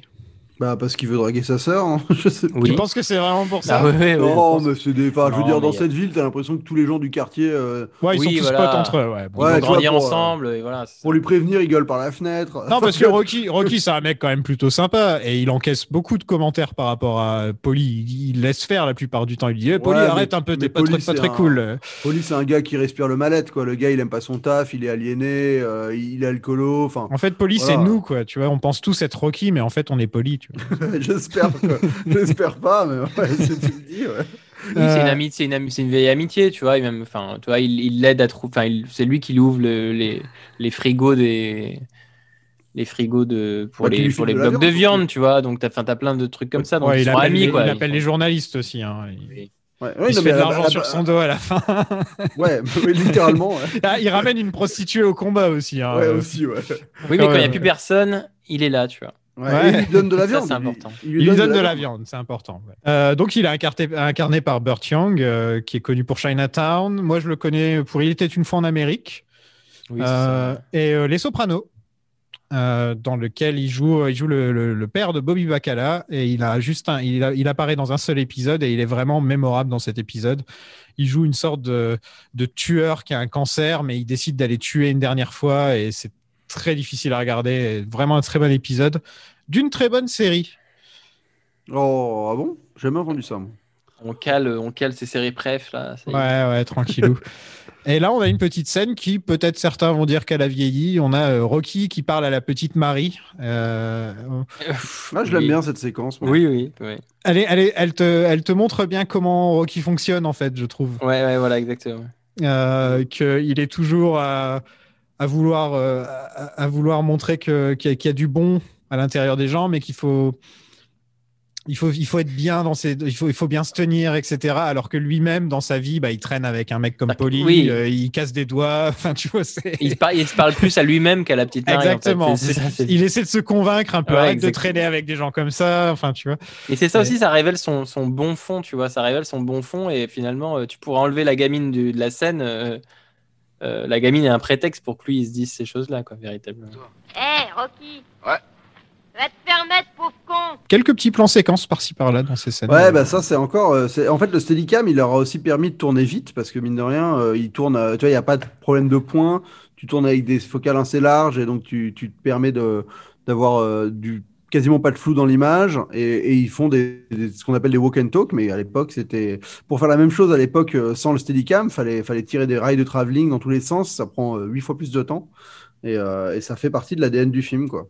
Ouais, c'est clair. Tu marches avec lui, tu cours avec lui, tu te bats avec lui. Enfin, c'est.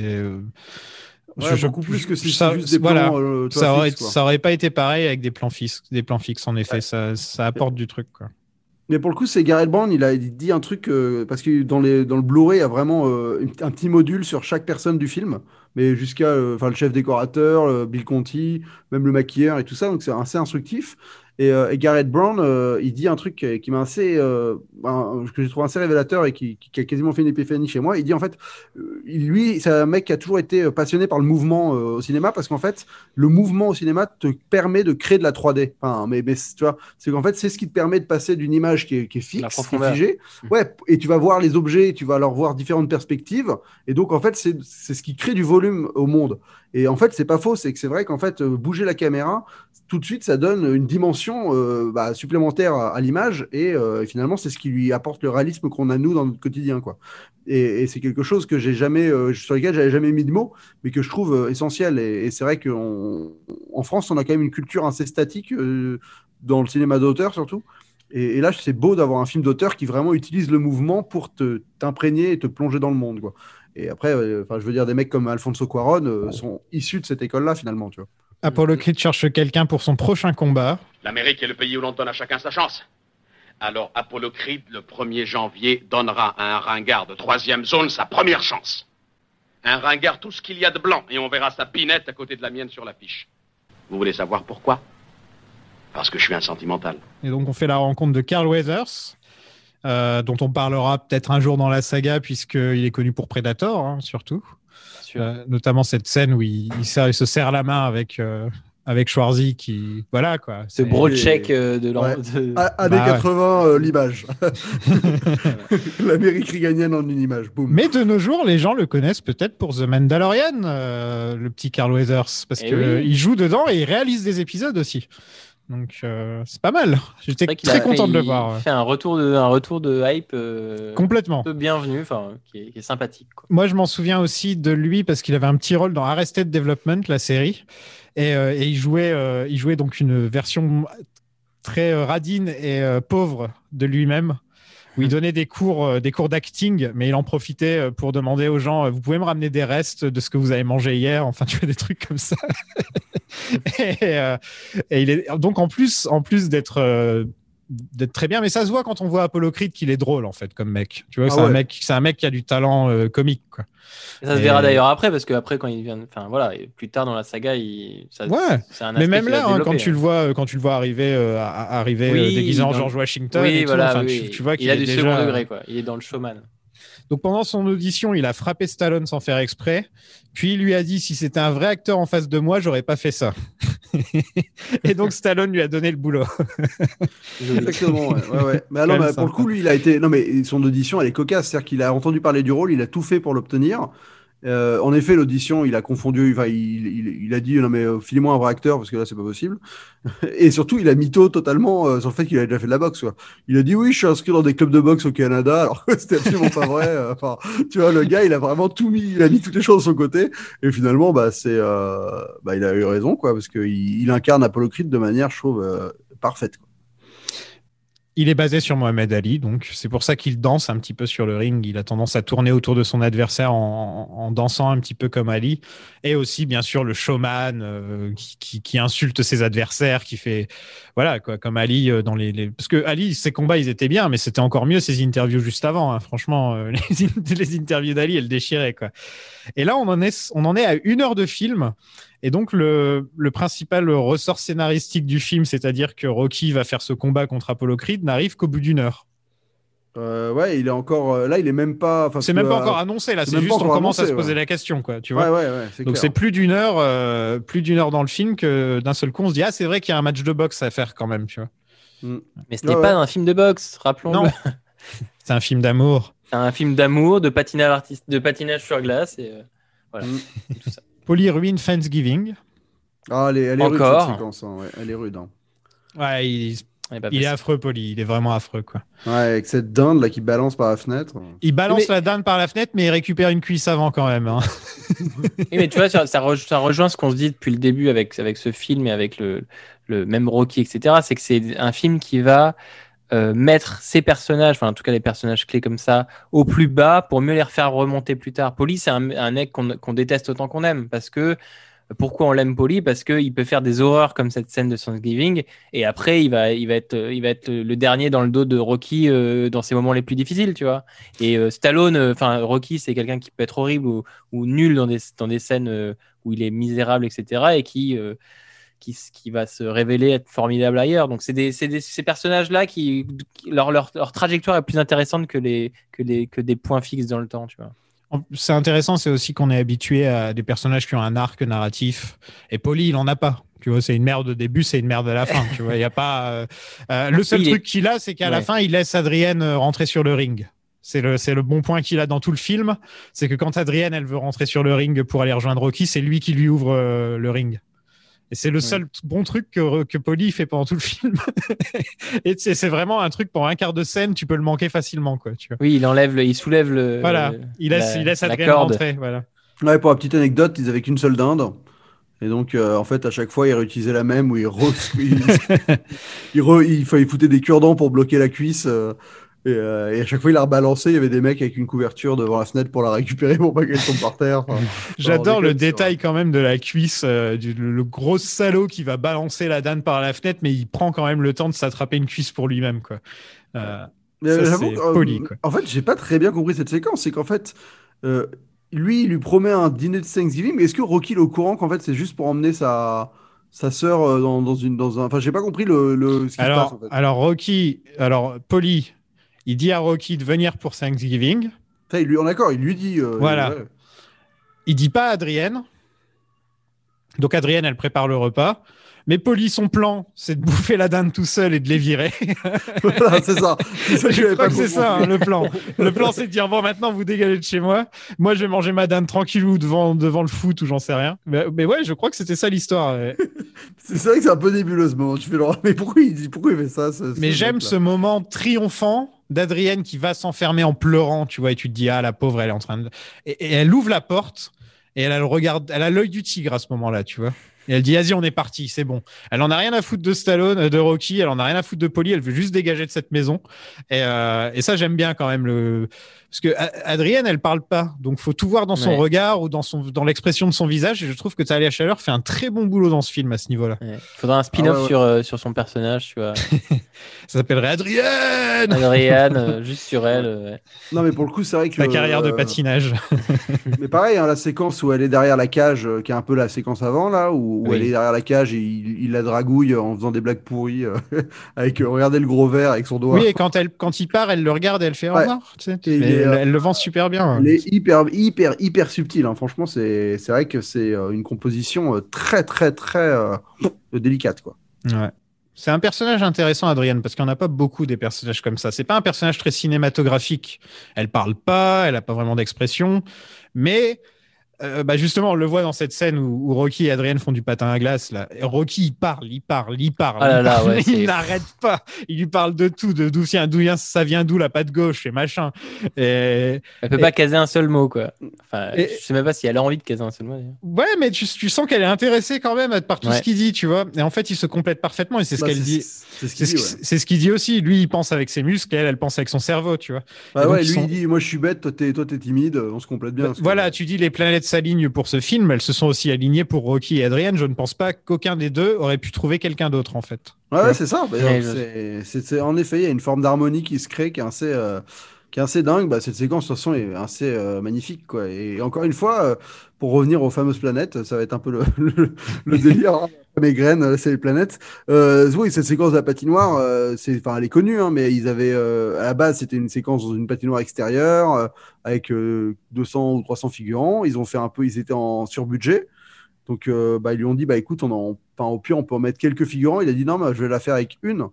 Euh, Stallone, il a dit, je vais la réécrire avec un figurant, et comme ça, ils vont être à la patinoire tout seuls. Et, ça marche trop, quoi. Et ça marche Et- mieux, même d'ailleurs. Et ouais. même mieux, ouais. Enfin, je veux dire, maintenant, il y a une forme d'intimité. T'es là, c'est beaucoup plus euh, féerique. Enfin, Ouais, et puis c'est même pour les personnages, c'est mémorable, tu vois. C'est euh, genre, euh, je crois qu'ils ils- ils en reparlent plus tard dans les films d'après. Tu te rappelles, on a été euh, à la patinoire. euh, Enfin, tu vois, c'est. bah, euh, c'est- magique. ça, quoi. ça fait le Enfin, truc, débile, ouais, mais bien sûr. ouais. Et puis, et puis Stallone qui est là en chaussures, en train de, de, de courir à côté d'elle. Enfin, c'est trop mignon, quoi. Ouais, avec le gars qui lui gueule- leur gueule les minutes. Ouais, ouais, voilà. Enfin, ça rappelle quand même ce côté, on est dans une ville de prolo et, et tu vas pas. euh, et quand je te dis que c'est 10 dollars 10 minutes, tu vois, je- on, on va pas, on va pas transiger quoi.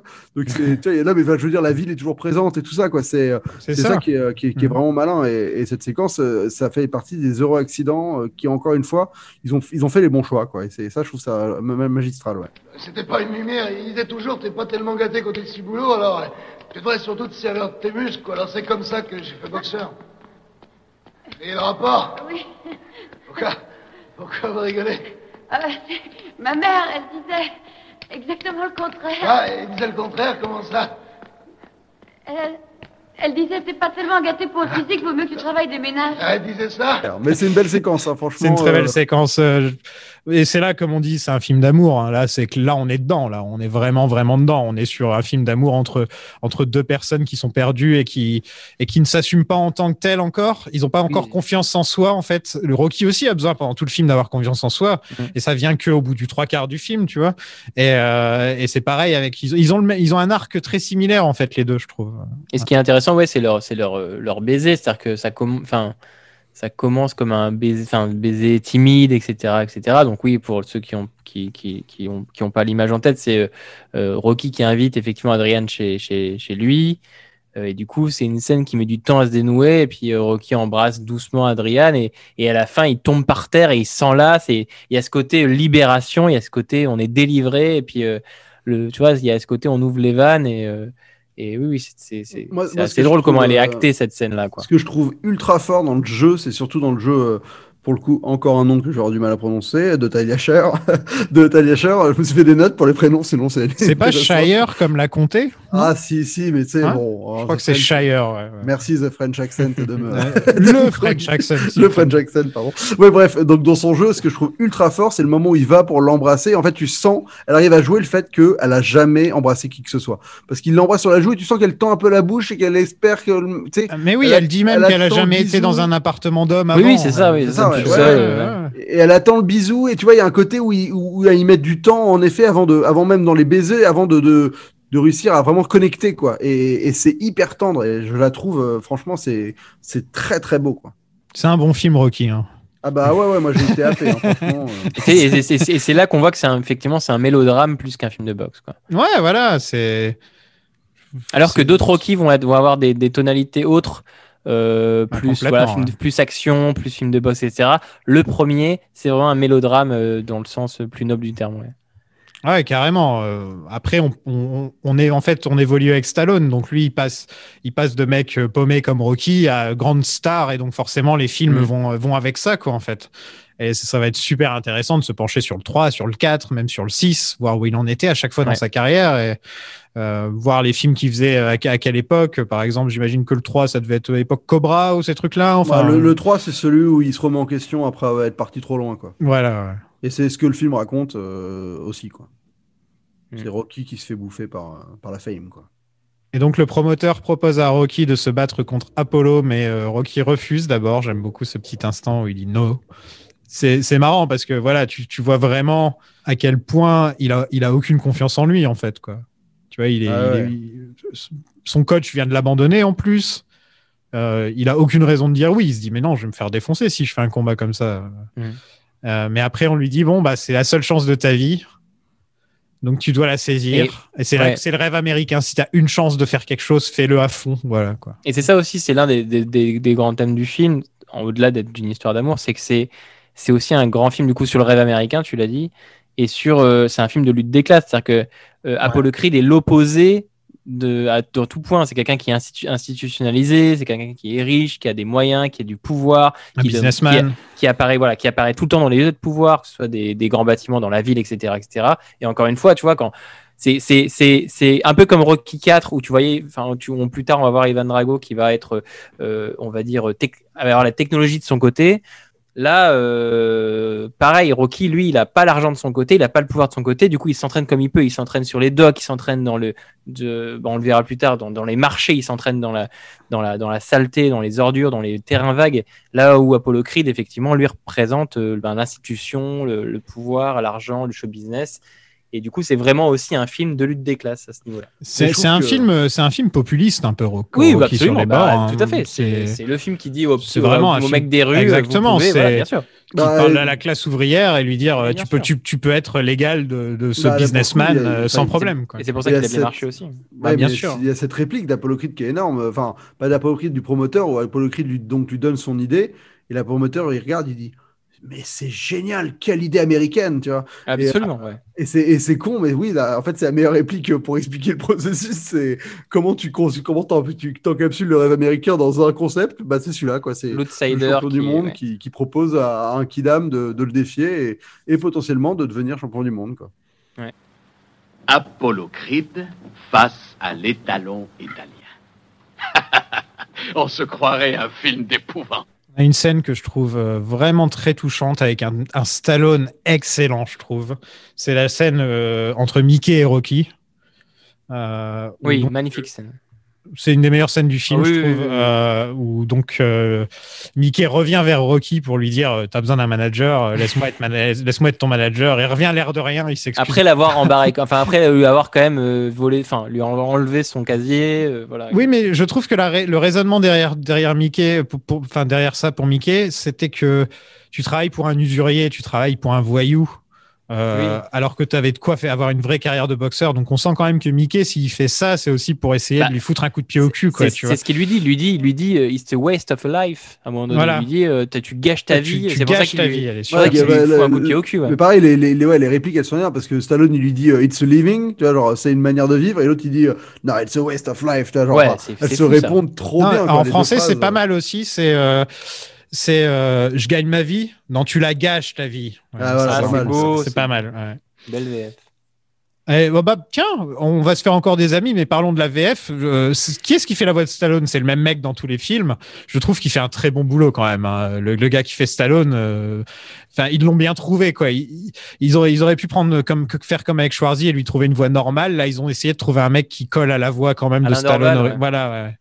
Bah, c'est ce que je te disais aussi en off, euh, Sofiane, c'est que la, la VO est quand même une bande son pas terrible parce que bah tu sens que c'est des conditions de tournage un peu compliquées, peu de moyens et donc bah le, le- les voix sont pas très poussées. T'as le moment t'as- quand ils sont au fond des pièces, t'entends vraiment pas bien. Ah, le mix c'est pas fou. Voilà, le mix c'est pas terrible et ça se sent. Il y a des moments où tu as des petites euh, variations où tu vois que c'est une post synchro qui a été rajoutée mais qui est pas très bien rajoutée tout ça. Euh, la VF a le mérite d'être très propre. Et donc, c'est vrai que sur un film comme celui-ci, euh, c'est une superbe VS parce que l'adaptation, est bonne, les voix, euh, les talents euh, sont très bons, et en plus, le, la qualité sonore des doublages et tout ça est excellente. Donc, au final, la VF est, est vraiment une des meilleures VF que je connaisse. Burgess Meredith qui dit j'ai 76 ans. À chaque fois, ça me brise le cœur. Enfin, Ouais. Putain. Et, euh, Oui, il, en- avait vraiment 76 ans à l'époque Je crois que c'est ça, Vérification. 76, hein, si je me trompe il est pas. décédé très. Oui, il est né en, en Il avait 1902. 60, euh, ouais, 60. Stallone a improvisé tout le monologue, inspiré par l'odeur de l'appartement où ils étaient. Voilà. Ouais. Et, Eh euh, ben, mais c'est quoi, pareil, ça pue euh, chez moi? Eh ben ouais, ça pue Mais pareil, enfin, tu vois, en fait, toute cette séquence, à ce qui paraît, elle était improvisée euh, sur le fait que lui, euh, il oublie son chapeau, donc il, il referme la porte. Stallone ressort du cabinet et il y a ce regard où ils se croisent. Tout ça, c'était pas écrit à la base, que c'est vraiment des choses qu'ils ont trouvées sur le plateau. Ah, J'adore ce petit moment. Et, et c'est Meredith qui a, qui a, qui a su, enfin, qui a in- instinctivement joué le côté j'oublie mon chapeau, je claque la porte une première fois. Donc ça a fait sortir Stallone naturellement.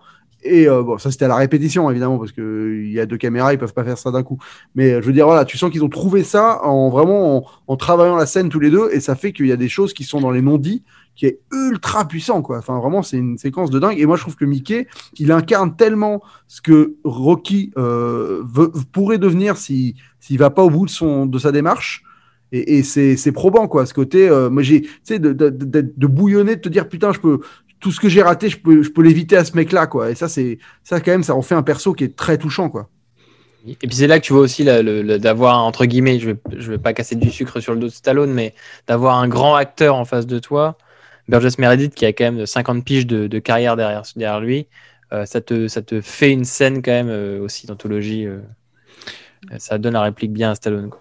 Un, un truc aussi, c'est que Rocky s'énerve pas trop dans le film. C'est la seule fois où on le voit vraiment, vraiment Ouais, s'énerver et c'est gueuler. la seule fois ouais. Et, et il- a un côté lâche, Rocky.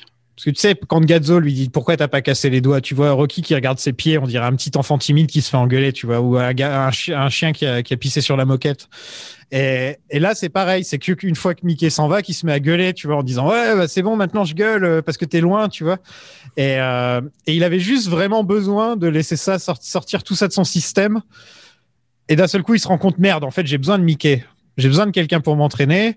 Euh, j'ai besoin de ce mec et, et je le respecte ce mec. Et mais j'avais quand même besoin de lui gueuler dessus un bon coup quand même. et, et je trouve euh, le, putain, le personnage de Rocky est tellement bien écrit. Comment un mec comme Stallone a pu écrire un personnage comme parce Rocky? que c'était lui quoi C'est Ouais, parce que hallucinant quoi. À ce moment-là, c'était lui, quoi. Enfin, ce, Ouais. dire, le gars, il était, euh, il était à fond dedans. Et en fait, c'est ça le truc avec Stallone, c'est que c'est un gars qui a une éducation euh, particulière aussi, quoi. Donc, euh, qui arrive à combiner euh, la, la galère totale et une certaine forme d'éducation qu'on lui a transmise aussi. Mais il se la joue poète hein, en interview et tout. Ah, mais c'est euh, c'est ça. Mais, mais d'ailleurs, euh, comment il s'appelle le mec qui joue, euh, qui joue Polly Il parle de son scénario comme de la poésie moderne. Et, et, euh, et- et c'est vrai qu'il y a un rapport poète, très poète avec Stallone dans ce film-là, quoi. Et moi, je tenais à signaler que le plan où il sort, euh, donc Rocky reva chercher euh, Meredith, donc on est dans cette rue de Philadelphia avec des maisons ouvrières et le métro qui passe en fond. C'est encore une fois comment il arrive à incarner cette ville, quoi, avec euh, des plans comme ça qui t'iconisent la ville. Ils ont à chaque fois, ils ont attendu, ils ont fait en sorte que les métros passent au moment de tourner et tout. Ça fait partie de, ces, de cette espèce d'intelligence de réussir à, à comprendre que les personnages sont dans un environnement et que l'environnement est aussi un personnage. Et ça, c'est vraiment, euh, c'est vraiment fort quand, quand Ouais, Philadelphia, est ça, un, Philadelphia est, un, est, une, est un personnage à part entière, oui, je- tout à fait. ouais. Un peu comme New York. Tout Ouais, à fait. mais, mais c'est Parce qu'on dit toujours ça de New York. tu vois. Ouais, mais là, Euh, je pense que c'est un des plus beaux films sur une ville, hein, euh, Rocky Rocky. hein, d'une Ah ouais, manière. carrément. ouais, ouais, c'est. Alors qu'il n'a pas du tout été tourné à Philadelphie, c'est quand même. Ouais, 5 jours seulement, c'est peu. ouais, voilà, c'est clair. c'est beau. Qu'est-ce qui va pas hein Ça lui plaît pas ici Ça pue chez moi Eh ben ouais, ça pue Et puis d'abord, je t'ai jamais rien demandé Alors viens pas me relancer Il vient me parler de sa forme. On parle pas de ma forme à moi Toi au moins, t'en as eu de belles années J'ai rien eu, moi, jamais rien eu Et ça continue, j'aurai jamais rien dans cette putain de vie y a un type qui se pointe, il me propose un combat, un vrai. Tu veux le faire ce match Ouais, je le ferai, alors match 4 heures du mat, euh, c'est l'heure de bouffer des œufs crus. Ouais. Euh, donc il court en converse. Tu sais, les œufs crus, euh, les œufs crus, c'est un, c'est un truc que lui faisait vraiment parce qu'à l'époque où il vivait à New York, il avait Ah, pas les de frigo. protéines, Non, non, mais non, mais pas du tout en fait. Enfin, oui, en fait, mais surtout qu'il lui, il avait pas de frigo et il bouffait, euh, donc il, il- il foutait ses œufs euh, sur le balcon et il les bouffait comme ça. Et en fait, il a découvert plus tard que c'était absolument pas bon pour la santé du tout, du tout. euh, il est faire con. ça, quoi. il est con. Donc il a voulu mettre ça dans le film parce qu'il le faisait. Quoi.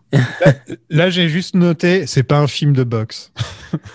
Pour la troisième fois, ce n'est toujours pas un film de boxe. Si vous nous Il a écoutez, beau faire son footing Voilà. et avoir du mal à monter en haut des marches, parce que voilà, c'est ça le truc. Euh, Voilà, ouais. moi je trouve ça, je la trouve géniale cette séquence de petit matin. Tu sens en fait le, qu'ils arrivent à capter la ville, la, la, la vie qui se réveille et, et, et en fait c'est des plans volés. Hein. Ils se baladaient avec un van, euh, ils sortaient du van, ils faisaient le plan, ils rentraient dedans, quoi. Ils n'avaient pas le Oui. droit ni rien. Et ça se sent qu'il y a une authenticité là-dedans. Et c'est vrai que bah, la symbolique des marches, elle est, euh, bah, c'est ce qui, c'est potentiellement ce qui est le plus fort dans le film, c'est ce, ce, spot où il galère à y aller la première fois, euh, et où ça va devenir euh, un exutoire ou en tout cas un moment triomphant après, quoi. oui, et c'est coup, il, installe, on va dire, la, la préparation de paiement qui arrive plus tard. C'est-à-dire qu'effectivement, il, gravite d'abord difficilement ses premières marches la première fois pour que plus tard, quand il le fera pour de bon, pour, euh, et qu'il y arrivera, euh, que ça ait cet effet, tu vois. Donc, mine de rien, euh, il installe déjà le training montage qui sera, qui sera si emblématique. Ouais, il fait tard, une petite, une petite Il fait préparation. un il fait un teaser. ouais, il regardez, teaser, là je galère, vous verrez plus tard. Souvenez-vous. de Mais ça. là, on a, on, on a quand même des moments où on voit qu'il galère plus tant que ça. Adrienne, par exemple, d'un seul coup, c'est devenu une fashion victime. Ouais, et elle lui offre Butkus, donc son, le, le chien de Stallone. Et, euh, et Rocky est tellement heureux de voir Butkus. euh, enfin, voilà, et là tout va bien aller. Comme quoi, un chien, ça change tout. Tu vois. Ça change tout, c'est ça. Tiens, pendant que j'y suis, laisse-la tomber, la petite du magasin de bestioles. La femme, ça te fusille les genoux. Et tellement de trucs cultes au niveau de l'entraînement, puisque c'est là qu'il commence à frapper dans la viande, même si à l'origine c'était pour dire à Polly, regarde ce que je vais te faire si tu continues à me faire chier. Ouais, ce- Et- ce- il y a un plan séquence avant euh, quand il est dans la truc de viande là où vraiment le steadicam est mis à bon usage parce que ça c'est des c'est des plans où en termes de je veux dire de disposition de cadre d'avoir ces viandes qui sont euh, tu vois qui défilent pendant que la caméra recule c'est très très très euh, riche quoi ça fait des, des compositions Ouais. très riches ouais. C'est un plan séquence.net, euh, je dirais. Ouais, exactement je sais pas ce que c'est plan séquence.net peut-être la boîte de production de ces podcasts oui, peut-être Euh, le label, on dit label de nos Le label, exactement. Ouais. n'hésitez pas à souscrire au Patreon du label Et cette fois, Polly a décidé de ruiner Noël plutôt que de ruiner Thanksgiving. Et on a enfin ce moment où Adrienne se lâche et ça fait tellement plaisir quoi qu'elle lui gueule sur de... j'ai tout fait pour toi. euh, euh, bon déjà Polly, il est... il- c'est là qu'il lui dit t'es plus vierge, t'es dégueulasse, euh, enfin des trucs dans le Ouais, genre je crois. là, ouais. Oh. De la part de Polly, c'est quand même gonflé. T'es dégueulasse. Ben Polly, regarde-toi s'il te plaît. Polly, sérieux. en vrai, un peu de respect mon gars excuse-moi, respecte-toi. C'est vrai qu'ils se ressemblent pas les deux. hein. Ah ouais. T'as envie de voir les parents juste pour. euh, Ah ouais, elle c'est la fille du facteur un truc comme ça. C'est- pas possible autrement. quoi. Oui, ça fait du bien qu'effectivement, Polly, euh, que Adriane euh, se lâche et, euh, et ça, et ça prouve encore que c'est un personnage qui est très intéressant. Parce qu'il y a vraiment, elle a, moi je a, un- qu'elle a une belle évolution, un bel, un bel arc. Le petit truc c'est que la scène d'après, il y a Polly qui revient, qui s'excuse pas. Encore. mais il propose de faire de la pub. Et genre, la- juste la scène d'après, j'étais là, je fais putain, mais Rocky, c'est vraiment. il, a, il, s'est- il est vraiment attaché à ce mec parce que sinon, enfin, il y a quelqu'un qui te pète les plombs dessus, qui te menace avec une batte et tout. Et là, et juste le lendemain, il vient de voir, hey, euh, je peux me faire de l'argent sur ton dos. je sais pas si ça passerait comme ça, mais euh, ouais. c'est un galérien quoi donc euh, il, il Ouais. fait les méthodes de galérien hein. Et là, on a le montage. Comme si tu disais, quand je suis d'attaque, je crache des éclairs par devant et le tonnerre par derrière. Et tu vas devenir un monsieur qui saura se faire respecter. Le training Ah ouais, montage, le, il- le- le premier de. 2 minutes euh, 28, un truc comme ça. Ah ouais, quand même. Euh, ouais c'est ça ouais. Je crois 2 minutes, ouais, 2 minutes 20, je crois. Ouais, il c'est l'un des plus courts. hein. C'est l'un des, Ouais. enfin, c'est l'un des plus courts. Enfin, je crois que le Ouais. 2 est un peu qui plus a court. été hein. rallongé, euh, la musique a été rallongée 5 fois de 30, minutes, de 30 secondes à chaque fois. Que le principe, c'est qu'il avait demandé 30 secondes, ils ont fait le truc, ils ont fait, ouais, on, il faudrait qu'ils s'entraînent un peu plus. 30 secondes, non mais on peut encore ajouter. Et ils ont fait ça 5 fois, jusqu'à arriver à ouais, 2 minutes, euh, 2 minutes 30 et quelques. Et tous les plans tournés pendant cette fameuse euh, matinée ou journée de ce que tu racontais, Zoltan. Sur, Ouais. Ils étaient en van et ils sont, ils sont sortis, ils tournaient des scènes. Ah bah lui, il en pouvait plus, Stallone, à ce qui paraît. euh. Ou le marché, le mec qui lui jette la pomme, c'est un vrai mec qui lui jette la pomme parce que ils sont en train de tourner et puis des vrais gens quoi. Ouais, ils savent pas s'ils lui jettent la pomme en mode dégage ou en Ouais, mode, ouais. Eh, tu cours. Mais non, il est, ouais, il est- à la fin, tu regardes, il, est- il rigole et tout. donc, Ouais, euh, bah, c'est vrai que bah, si tu lances pas une pomme comme ça pour faire Ouais, mal à ouais. quelqu'un, tu me diras. Mais euh, ouais, bah, moi, ce- pour le coup de ce training montage, le, vraiment le moment que je trouve le plus beau, c'est quand il se met à faire son espèce de gros run. euh, Ah bah de ouais. gros- de gros- sprint. de sprint là, Oui, oui, avec le bateau Ouais. qui rentre dans le champ. C'est vrai que là, le, tu vois, le Steadicam, c'est là où ça te, ça te change un film parce que euh, ce plan-là, il est infaisable autrement, euh, avec cette stabilité, cette aisance. Ils ouvrent la portière du van, le mec il tend Ouais. la main, il a Steadicam, hop, il filme ce plan. C'est magnifique. Et ça, voilà, ça c'est grandiose, c'est des vraies images de cinéma. Et euh, c'est euh, ouais, c'est euh, c'est ben, c'est c'est con, mais c'est c'est comme Springsteen qui fait son clip euh, son clip de à Philadelphie, là où il est dans les rues de Philadelphie et qui balade. C'est la même chose. C'est Rocky qui est dans les rues de Philadelphie et c'est euh, c'est une ville. Tu c'est euh, il est dans il est dans les entrailles de cette ville avec les gens qui bossent le matin, avec les sur les docks, sur tout ça. Donc ça c'est c'est euh, ouais, il est il est dans ses habitants quoi. Il est dans les entrailles de la ville. Et ce qui est fort, c'est qu'en plus, c'est quelque chose qui va être euh, utilisé de manière, euh, enfin, avec beaucoup d'écho tout le long de la saga. C'est-à-dire que ces montages à Philadelphie, c'est des trucs qui vont être euh, maniés différemment. Et, euh, là, il monte les escaliers tout seul. Bon, évidemment, Dans le c'est- 2, dans le 2, ce sera la même, la même séquence, mais avec. euh, Et, un et moi, ce que je trouve, et ça me permet de, de- enfin, c'est là où je me dis quand même, c'est, je sais pas si, enfin, qu'est-ce que c'est fort d'avoir réussi à créer ça, c'est qu'en fait, il y a un truc qui se mélange euh, entre la réalité et la fiction, en fait, parce que maintenant à Philadelphia, il y a une statue euh, de Rocky qui est à Oui. la fois dans les Rocky, donc enfin toi dans les films Rocky, il y a la statue de Rocky. Ah, c'est dans la réalité. Oui, mais c'est ça, et c'est, mais c'est un méta qui est très naïf, enfin innocent. c'est Le, le truc que- le plus méta, c'est que quand c'est que Rocky a son a son thème musical dans les films Rocky. C'est-à-dire que partout où il va, les gens jouent la musique de Rocky dans les films Voilà, Rocky. tu vois. Going the Distance. Ouais, ouais, bien Voilà, dans les films de Rocky, ils utilisent vraiment la musique de non pas Going the Distance, euh, Gonna Fly Now. sûr. Gonna Fly, ouais. Voilà. Et ouais, mais moi, je trouve ça hyper bizarre euh, que ce soit. Et, et- et ça passe, enfin, ça paraît évident en fait dans Rocky que ça se passe comme ça. Et c'est ça que je trouve génial d'avoir réussi à créer. Vos... Enfin, en fait, c'est c'est vraiment pour moi le propre d'une figure mythologique. C'est quelque chose qui. Qui, qui, est- qui, qui, est- presque comme un, un aspect divin qui est là, on comprend son existence, on sait que ça n'existe pas, mais on y croit quand même. quoi. Mm. Et, et c'est euh, et c'est là où c'est, je trouve ça. euh, Enfin, il y en a peu, hein, des, des mythes euh, aussi, aussi violents que celui-là, enfin aussi probants que celui-là dans le cinéma, dans la pop culture moderne, il y en a, y en a Ouais. quasiment pas en fait. Mais c'est vrai que c'est une bonne question à se poser. à- euh, Qu'est-ce qui fait d'un moment iconique de pop culture un moment iconique de pop culture? À quel moment euh, euh, ce moment-là rentre dans l'in- l'inconscient collectif et, marche à ce moment-là dans, dans tout le monde? Et, c'est vrai que cette séquence, tu lui enlèves la musique, tu lui enlèves l'image. Enfin, tu vois, il y, y a ce côté, les deux s'emboîtent tellement bien et et t'as un truc esthétique très très fort. Enfin, il y a des on dirait que c'est un- c'est une séquence de ce training montage, que ce soit par le montage, que ce soit par la musique, que ce soit par les images.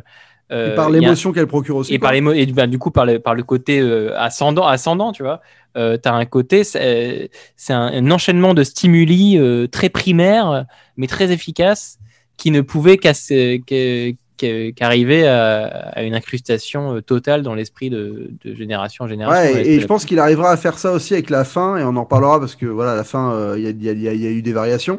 Et c'est vrai que sa volonté, ça a vraiment été de réussir à. à- En fait, enfin, ce, ce rapport-là, là, il, il fiche pas l'image, mais vraiment, il la ralentit.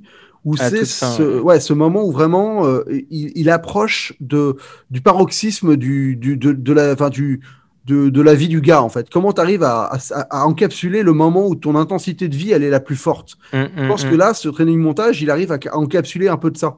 Et, et la fin du film encapsulera ça encore mieux. C'est ce moment où vraiment tu arrives par le cinéma à te faire vivre un degré de de- de- d'épanouissement de, quelqu'un ultra puissant. quoi. Et là, c'est vraiment ça. Enfin, moi, quand il est en haut de ses marches à sautiller et que, et que il- le, temps ralentit, c'est tu as l'impression que tu vis le, le, le- ouais, le- le- l'apogée de la vie d'un mec. Et, euh, et c'est c'est ça qui, à mon avis, a marqué euh, pour toujours le, le cinéma. Quoi. Et puis les gens, et puis le fait que ce soit, euh, voilà, et puis c'est un, un moment que tous les gens qui font du sport ont connu. Et donc ça, c'est un, ça, c'est un, ça, ça, tout le monde, tout- enfin, tout le monde a pu s'identifier euh, fois 1000 à ce moment-là, quoi. Je suis le seul qui, qui met la musique de Rocky quand je fais du sport ou? T'es le, seul Non, qui fait du- non, t'as- euh, t'es le seul qui fait du sport. Voilà, c'est ça en fait. Ça.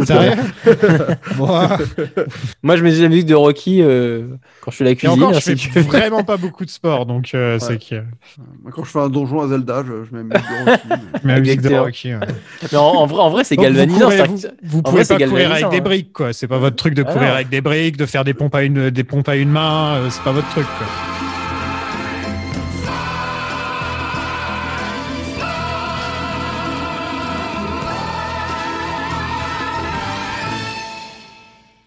Rocky seul dans le ring. Euh, Très bonne petite scène aussi. Euh, le coup des couleurs, euh, des problèmes de couleurs sur son short, c'est un truc qui était vraiment, c'était dans la vraie vie. Ils lui ont fait, ils lui ont fait le grand poster là comme ça, sauf qu'il s'était gouré de couleurs sur le short. Et donc il s'est dit, bah on va l'utiliser dans le film. Et c'est vraiment encore un des exemples, des dizaines d'exemples qu'il y a de ça dans le film en fait. quoi. C'est genre Ouais, un truc qui se exactement, passe pas comme décisions, prévu et ah bah vas-y on va l'utiliser quand même, on va le dire dans le dialogue. Et, euh, et ce Et sera ça marche expliqué, bien. quoi. Ça marche Ouais, bien parce que ça coup, marche oui, bien. ça, ça montre qu'il est encore méprisé. On, s'en fout de la couleur de son short. euh, Tu Exactement. vois, fond là. Il est encore. Ouais, qu'on- qu'on- qui va se faire défoncer de toute façon. donc, Voilà, euh, on s'en moque un peu quoi.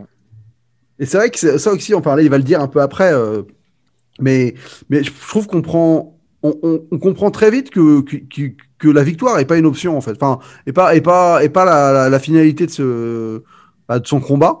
Et c'est ça que je trouve fort, c'est que c'est que c'est vrai que c'est aussi un film qui s'autorise à, à que la victoire formelle dans un sport ne soit pas la, la finalité, que, la, que ce soit vraiment une victoire euh, personnelle, quoi. Que ce soit euh, un défi, euh, de se dire. euh, Si le film était fait de nos jours, il aurait gagné à la fin. tu vois. oui, bah d'ailleurs, et d'ailleurs dans, la, dans, les- dans, dans les autres, il gagnera, pour pas spoiler, mais il y aura plus de victoires que de, que de Ah oui, ça, annule un petit peu le. Voilà. Oui, Le- premier, il, quoi. il Mais- dévie l'objectif effectivement du film de, de, de sport pour autre chose véritablement. ouais. un truc qui est euh, intéressant aussi, c'est que il y a la, la, scène, magnifique quoi. Le, la, scène juste avant le combat, c'est Rocky qui dit clairement comment le film va se terminer. Ouais, c'est ça, c'est je dois nous tenir la distance. je quoi. dois tenir la distance, voilà ce que je dois faire. Et nous, on est quand même dans le combat à la fin, on veut qu'il gagne, mais au final, c'est, on s'en fout parce que Spoiler alerte. la, la- la caméra, la caméra n'est même pas sur Apollo Creed quand il gagne, la caméra n'est pas sur le juge, la caméra est sur Rocky qui est en train de gueuler qu'il aime sa femme. Ouais. Tu vois, Ouais. c'est, euh, Et les, c'est les derniers mots du film d'ailleurs. Le voilà, bref, on va, on va y revenir. On y. Puisque- Je, voulais juste revenir sur cette fameuse séquence où, euh, où Stallone fait son espèce de monologue euh, introspectif. Ah, c'est une Et- prise, ouais, ils l'ont fait en une, une, prise. ouais, ouais. une prise, c'était la dernière prise qu'ils pouvaient faire avant que, euh, bah, avant qu'on leur dise de, de se foutre le camp. Et donc, euh, bah, bon, ça, je pense ra- lui rajoutent un peu, ils créent un peu sa légende là-dessus. parce Ils disent que en fait les producteurs voulaient la couper du script euh, et lui finalement il a mis la pression et ils ont dit ok mais t'as le droit qu'à une prise. Ouais, et voilà, ça a été un plan où tout s'est déroulé correctement. Il a été, euh, lui, il a joué parfaitement. Le, la- le, le travail de caméra était bon. Et bon, bah encore une fois, ça, ça montre que les choses étaient faites pour que ça marche. Toi, je me suis dit que ça aucune importance si jamais je le perds ce match. Ça aucune importance que l'autre il m'ouvre le crâne. Tout ce que je veux, c'est tenir la distance. Personne ne peut aller jusqu'au bout avec Creed. Alors si moi je tiens la distance, tu vois, c'est la fin du match, je suis encore debout au coup de gong. Je pourrais dire, toi, pour la première fois de ma vie, ça, c'est sûr. Et à ce qu'on voudra, j'étais pas un petit loupard comme les autres. Prêt pour le combat? Allez, Et pour le combat. Apollo débarque en George Washington sur un bateau. Euh, tiens on n'a pas on n'a pas trop dit ce qu'on pensait d'Apollo tiens en tout cas dans ce film. hein, euh. Ah, moi, je trouve qu'il dégage énormément de sympathie malgré son. Ouais c'est pas le méchant C'est pas le méchant. Il n'y a pas de méchant. Le méchant, c'est peut-être poli au final dans le film quand on réfléchit. Quoi. Mais sinon, il n'y a pas. euh, Il n'y a, pas de méchant dans le film. Non, euh, franchement. euh, Apollo, c'est juste un gars, euh, euh, businessman qui est un des plus grands sportifs de son époque, mais qui en même temps euh, sait qu'il n'a pas besoin de se prendre la tête à combattre ce mec, à s'entraîner ou quoi que ce soit. Et euh, Oui, moi, je- c'est l'arrogance, quoi. Il- Oui. son, son- son péché, c'est l'arrogance, mais en dehors de ça, c'est pas le méchant, quoi. Tu vois. Ouais, mais Le c'est vol- l'arrogance qui est presque Ouais. enfin, fictive en fait, je trouve. Enfin, tu vois, il en joue juste parce que ça fait un personnage, mais euh, Mais le vrai, le vrai adversaire de Rocky dans ce film, c'est Rocky. C'est Rocky, Oh là là, là là, cette phrase toute C'est bien sûr bon, on arrête, oui, bien on arrête sûr, le podcast. Allez, c'est bon, c'est terminé. non, mais oui, c'est ça. Déjà, on a oui. dit que New York était le, le personnage. On enfonce des portes ouvertes. Mais oui, Et oui, en- oui, bien sûr. ensuite, Apollo, Apollo est déguisé en oncle Sam hein, pour ajouter encore plus. Et il a là, I want you, I want you, I want you. Mhm. Euh, Il y a Joe Frazier qui est là, donc un vrai boxeur, euh, vrai champion du monde. Euh, à savoir que c'est lui qui a inventé la montée des marches de Philadelphie. C'est-à-dire qu'il faisait vraiment ça pour son entraînement. D'accord. Voilà, parce Ah, qu'il est de Philadelphie. Et aussi frapper sur des carcasses, c'était aussi ça qu'il faisait. Donc ça vient de Jeff Fraser. Voilà, en gros, Stallone a piqué Oh. plein de trucs et il a dit que c'était son idée. Ouais, parce que ouais, les carcasses, il dit, il dit, euh, il dit texto dans les commentaires que c'est son idée. hein. Mais non, non, mais il fait ça pour beaucoup de choses, Stallone. Ouais. Stallone, c'est un mec euh, que tu sais, euh, on dit tout le temps que c'est les, euh, c'est les vainqueurs qui écrivent l'histoire, tu vois. Bah lui, il a gagné, donc il écrit l'histoire maintenant. Il fait ce qu'il veut avec. Et, Ouais, Ça sent. hein. Ça et c'est un mec beaucoup, qui a un ego quand même surdimensionné, Stallone. C'était pour quel film où euh, le film était adapté d'un bouquin et, euh, et Stallone avait demandé à ce que le, sur le bouquin, ce soit écrit et que le- quand le bouquin sera ré- serait réédité, que ce soit écrit écrit par Sylvester Stallone sur le bouquin. Alors que lui, il a fait une adaptation du script. Ah, Ah ouais, euh, ouais. ça, je saurais pas te dire. voilà, je sais plus lequel. euh, Ah, c'est quoi le film avec l'autre là un, un buddy movie là Ah, euh, où il a des lunettes, Stallone. Tango et Cash Tango et Tango et Cash. Cash Je crois que c'est ça, mais je suis pas sûr. Mais il l'a pas écrit. Tango. Ouais, peut-être. Ah bah ou alors c'est ou alors c'est Driven, Cobra, ou alors c'est Cobra ou un truc comme ça. Mais en, en tout cas, en, en tout cas, c'est quand même ça te dit beaucoup sur le mec que genre ils disent, hey, y a pas moyen de mettre mon nom sur le bouquin aussi, tu vois. alors que le bouquin était déjà sorti depuis super longtemps. C'est euh, ouais. Puis il a fait d'autres trucs. euh, Il y a une interview de lui qui je pense qu'il doit être trouvable sur YouTube où c'est euh, Stallone qui interview Rocky. Oui, oui, euh, dans une galerie d'art. ouais, tout à fait. Voilà. Ouais, ils sont là genre, Eh, sans toi j'existerais pas. Ah, sans toi j'existerais pas non plus. Genre putain, Ouais. c'est la plus grosse branlette que j'ai vue de toute ma vie quoi. Ouais, mais après, après, après, il a, après, il a raison en vrai. En vrai, en vrai, le, il, do- il doit son, son retour Ah, bien en sûr, grâce, mais- euh, grâce à ce personnage. Il doit sa carrière grâce à ce personnage, plus que Rambo, parce que les gens ont tendance à fixer Rambo et Rocky, mais c'est avant tout, euh, avant d'être Rambo, c'est Rocky. Ouais. Ah bah c'est clair. ouais. Sans, sans Rocky, il n'y a, pas- y a, pas- y a pas sa Oui, carrière. Rambo est même déjà un personnage qu'il a déjà un peu sauvé à un moment donné sa carrière retombait un petit peu. Mais oui. À ma gauche, le challenger au culotte blanc, 86 kilos à la pesée. L'enfant chéri des foules de Philadelphie. L'étalon italien, Rocky Balboa.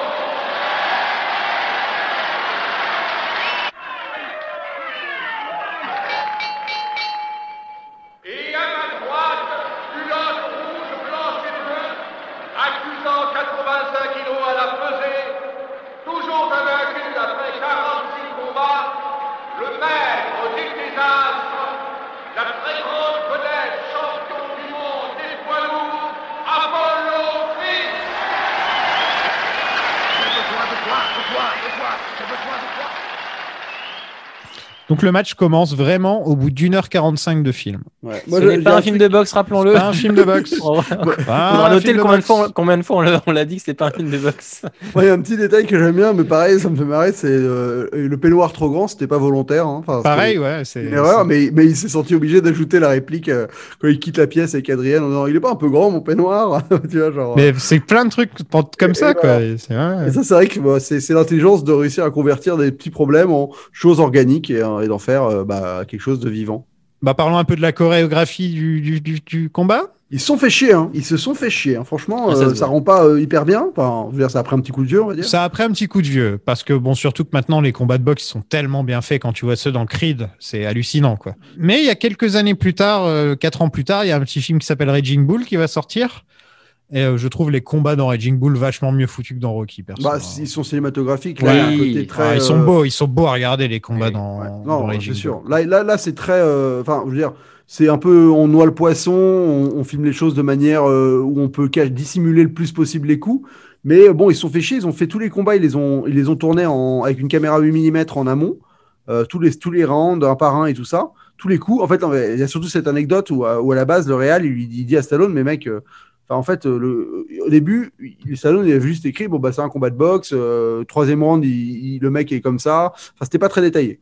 Et donc, euh, je vais réussir. J'allais dire, j'allais encore l'appeler Avener, mais non, c'est toujours pas. C'est Ad- Advilson. Advilson, Advilson, et ben lui, il a dit à Rocky, écoute, euh, enfin, c'est pas en vous foutant sur un ring, en vous demandant de vous battre qu'on va donner quelque chose. Donc, écris-moi les combats. Écris euh, gauche, droite, crochet, hypercute. euh, là, il tombe au sol, je sais pas quoi. Et le lendemain, Rocky, a, Stallone a débarqué avec 32 pages de coups de poing, de liste de coups de poing, tu vois. Mais vraiment 32 pages. Et c'est ça qu'ils ont mis en scène. Ils ont tourné ça en amont avec une caméra 8 mm pour tout préparer pendant six semaines euh, avant, le, avant, avant de shooter vraiment euh, les quelques jours de, de combat. Et bah, c'est ce qui donne que le combat reste plus ou moins cohérent, malgré en effet euh, le côté un, peu vieillissant de la mise en scène, ou en tout cas un peu, de, un peu daté. Ouais. Euh, ce que je trouve, moi, le plus, qui a le mieux vieilli, finalement, c'est les maquillages. Je trouve que les maquillages sont ultra bien foutus. Quoi. Ah oui, c'est vrai, ils sont bien foutus. ouais. Ouais, ils sont bien faits, ils évoluent en fonction du combat. euh, je veux dire, c'est pas évident. Ouais, hein, c'est surtout maquillages qui- euh, A- A- Apollo a l'air dans un état à la fin du combat. Putain, euh, genre il a des yeux, mais euh, autant autant Stallone ils, ils lui ont ouvert l'œil, donc tu vois ça. Ouais. mais Apollo à la fin, il est ah et cette scène d'ailleurs, euh, coupe-moi Mickey, coupe-moi. euh, ah, Ouais. putain. Ah ouais, ouais. Mais ce qui est, euh, mais et pour moi, honnêtement, je veux juste parler du maquilleur deux minutes. Donc, le maquilleur effets spéciaux, le maquilleur artiste, là, c'est un gars, ça- genre, les- le mec, il est maquilleur de, de père en fils depuis quasiment euh, cinq générations, quoi. Et Ah, en fait, avant, ils étaient, euh, ouais, avant, ils étaient perruquiers. Euh, dans les années 1900 et il y a un moment il a dû euh, il y avait un acteur d'Hollywood qui avait plus de moustache il devait lui refaire une partie de moustache ils lui ont fait et donc l'arrière-grand-père est devenu euh, maquilleur grâce à ça et depuis ça se transmet de père en fils euh. donc c'est vraiment euh, une famille de qui a baigné dedans et là bah, Rocky ça fait partie de ces on va dire des, des- de, ce qui a, de- qui a lancé le, le mec à l'époque le fils de, de cette famille à l'époque c'était son premier gros gros film quoi. On est tous d'accord que la meilleure scène du combat, c'est quand Rocky il se relève et il fait viens avec ses poings comme ça et que Apollo il est genre il est sérieux lui? Ouais. Ah là là là là cette scène quoi. Bah, Carl Weather, il dit magnifique. que, ouais, Carl Weather, il dit que ce regard, on lui en parle tous les jours. Il dit euh, le regard que je jette à ce moment-là à Rocky, Ouais. c'est- c'est c'est en, c'est en partie ce qui a marqué le plus de monde euh, dans son personnage. Ah, mais vraiment, il en revient pas, tu vois. Il est là, genre, il est sérieux, lui. Et Super. c'est- ce ce sera d'ailleurs une marque de fabrique de, de- du, du style de boxe de Rocky, qui est effectivement cette masse qui peut encaisser beaucoup, Ouais, c'est ça son truc. euh, quoi. tout en restant debout, et qui, enfin, il est, il est peut-être pas très doué techniquement, il a peut-être plein de défauts dans le jeu, c'est peut-être pas un très beau de boxeur ou un boxeur très technique. Par contre, c'est une masse qui peut encaisser beaucoup, et c'est c'est son style de jeu véritablement. Et Bah, c'est d'ailleurs je- le thème d'un, le, le- le sujet d'un de ses beaux monologues euh, dans un film plus tard. euh. Je crois que c'est Rocky Marciano qui était exactement pareil, d'ailleurs, euh, Ouais. dans, dans le même genre. Donc, c'est pas étonnant qu'il soit inspiré de, de Marciano, vu que c'est bah, le nom Rocky vient de là, déjà. Et, et- bref, moi, je l'aime bien, je l'aime quand même beaucoup ce combat. hein. Mais d'ailleurs, Parce que euh, après les combats par la suite deviennent vachement un peu plus euh, cartoonesques sur Oui. les bords, vous voyez.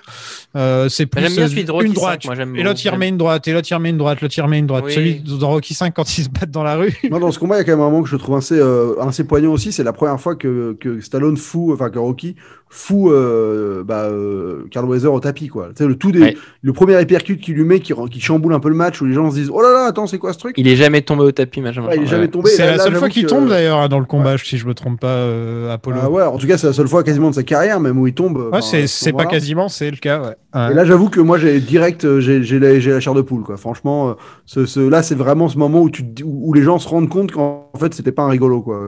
Ah, et puis Rocky, euh, c'est clair, c'est un, il encaisse, il encaisse, il encaisse, et d'un seul coup, il te sort son kamehameha, quoi. Il te met une grosse droite qui va te faire voler à l'opposé du truc du ring. euh, c'est, euh...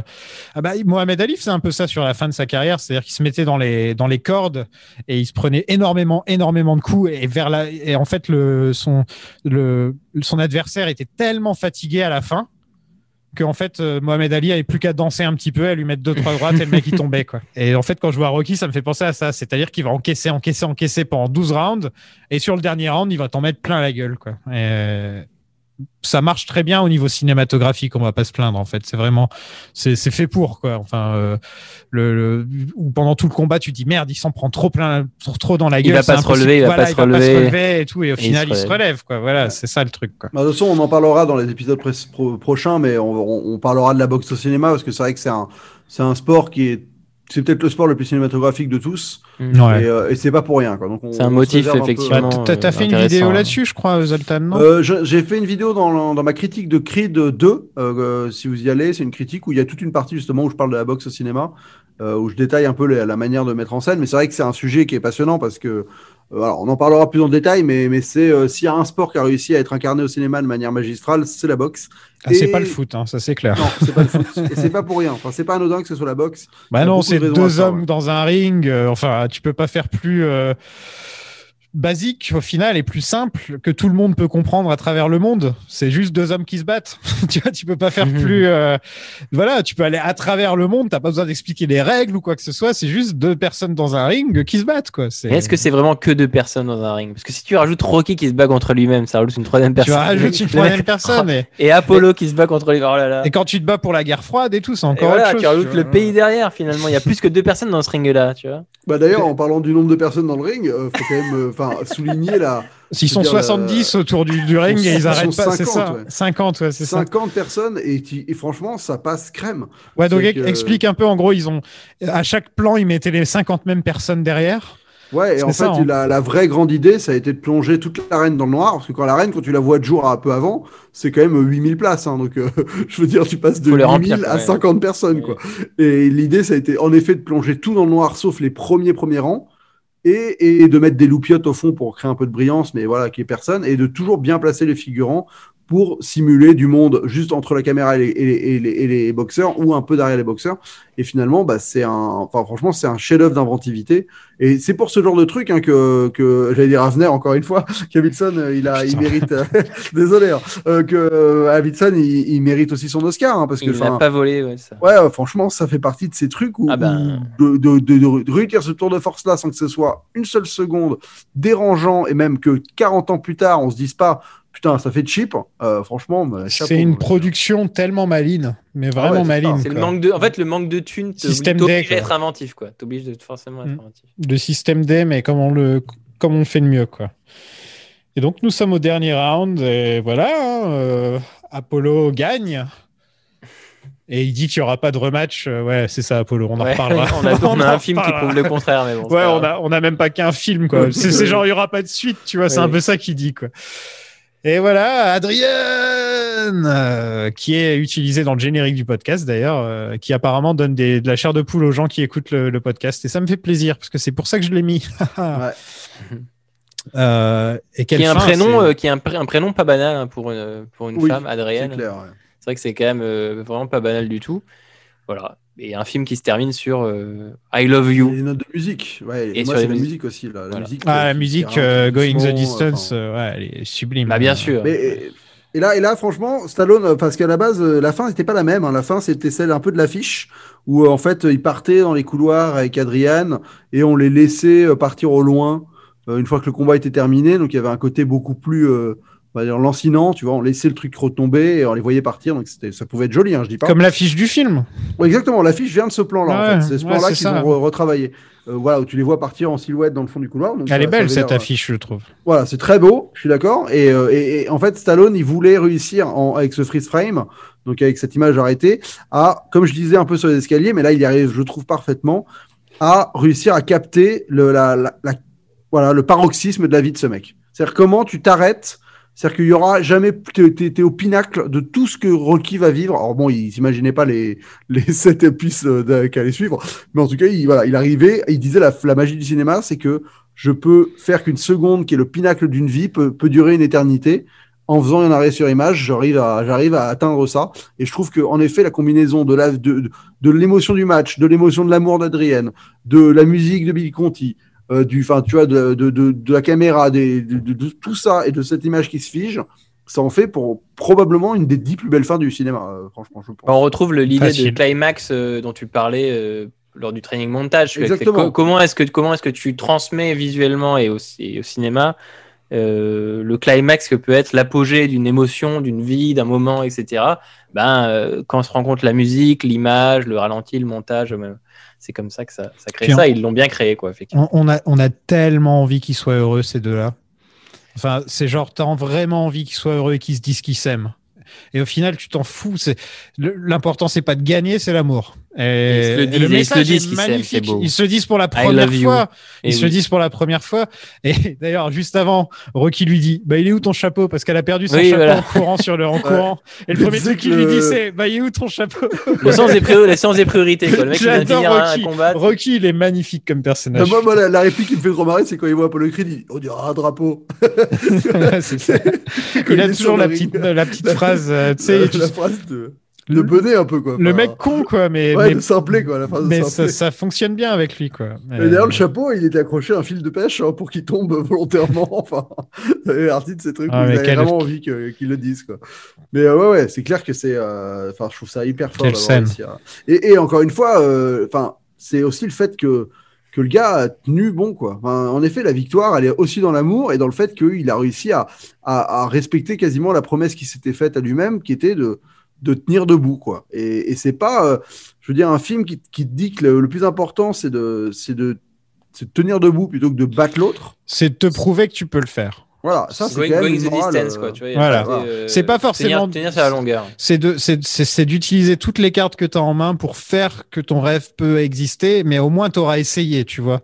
Au moins essayer à fond, euh, même si tu tu réussis pas, il faut quand même essayer. Voilà, c'est le message du Ah film. bah, c'est une des grandes, ouais, des grands messages, euh, je dirais pas de la propagande américaine, mais de la Bah oui, propagande du rêve sûr. américain, oui. C'est ça, bah c'est oui. entre guillemets, euh, euh, bah, il nous faut un pays avec des gens qui en veulent, donc vous, vous allez nous faire plaisir, même si c'est dur, même si on a un pays qui est compliqué, vous allez continuer à tenir jusqu'au bout, jusqu'au Ouais. bon jusqu'au bout et, et- et à y croire, et comme ça notre pays va tourner, et ça mais marche. il y a- mais il y a beaucoup des grands films américains qui sont comme ça. Bah, le Oui, parrain, oui. le parrain 2 me vient à l'esprit où c'est le petit Vito qui débarque euh, de rien et qui au final devient le grand parrain. Tu vois, Euh, il y a, il y a- il y a ça aussi.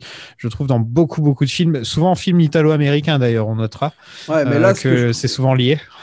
C'est vrai. Mais ce que je trouve ultra fort, enfin, en fait, ce qui fait que c'est qu'il n'y a aucun cynisme aucun euh, arrivisme dans ce film-là. Ah, c'est pas un film réac. hein. Ouais, Non, mais c'est- c'est ouais, mais c'est surtout que le parcours non. du perso est, est tellement euh, en lien avec le parcours du, du, du créateur du truc que en fait, c'est, enfin, c'est la symbiose, elle est, elle est. Oui, elle est- parce que c'est- oui, c'est le- quoi. oui, enfin, oui, si, si l'histoire autour derrière le film était différente, euh, on recevrait le film différemment, je pense. Là, comme on connaît l'histoire derrière le film, t'as le côté, euh, y a une sympathie instantanée, quoi, Bah véritablement. ouais, c'est-à-dire qu'en fait, euh, le mec, ce qu'il te raconte, euh, Going the Distance, c'est aussi lui avec son projet, son personnage, son film, son rêve, c'est la même chose, quoi. Et donc, euh, Mm. que les deux se répondent aussi bien, il y a un moment où tu peux pas contester euh, le message du film, en fait. Il est tellement authentique que, enfin, tu vois, il y a un aspect tellement euh, violent. Moi, je trouve que quand la réalité, euh, euh, euh, je veux dire, surplombe la fiction, enfin, en tout cas, lui donne encore plus de puissance par, par le, le- un côté la véracité de, Mhm. de la vie, ça, ça décuple l'impact que tu peux avoir. Et là, c'est pour moi, c'est le cas, quoi. C'est-à-dire que l'impact, euh,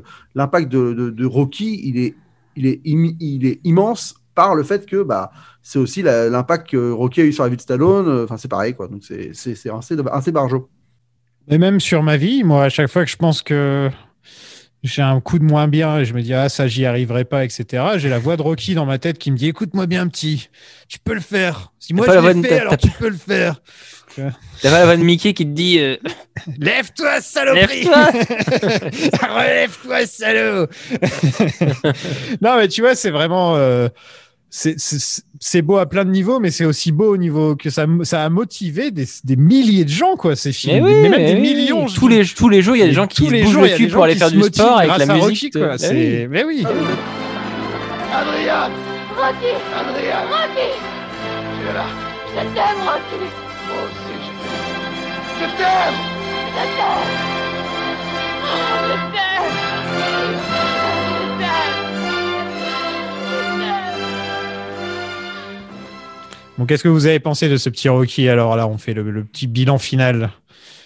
Euh, bah non, mais c'est enfin, c'est c'est compliqué d'avoir d'aller contre un film enfin, d'aller contre un film emblématique comme ça. C'est évidemment un classique parce que par- on en a parlé par tout ce qu'il a installé, par tous les archétypes qu'il a créés, par tous les les gimmicks euh, et les, monuments pop culture qu'il a qu'il a qu'il a amené. Véritablement, moi c'est pas mon préféré, Rocky. Je trouve qu'il a des. On en parlait hors, hors podcast avant les avant l'émission.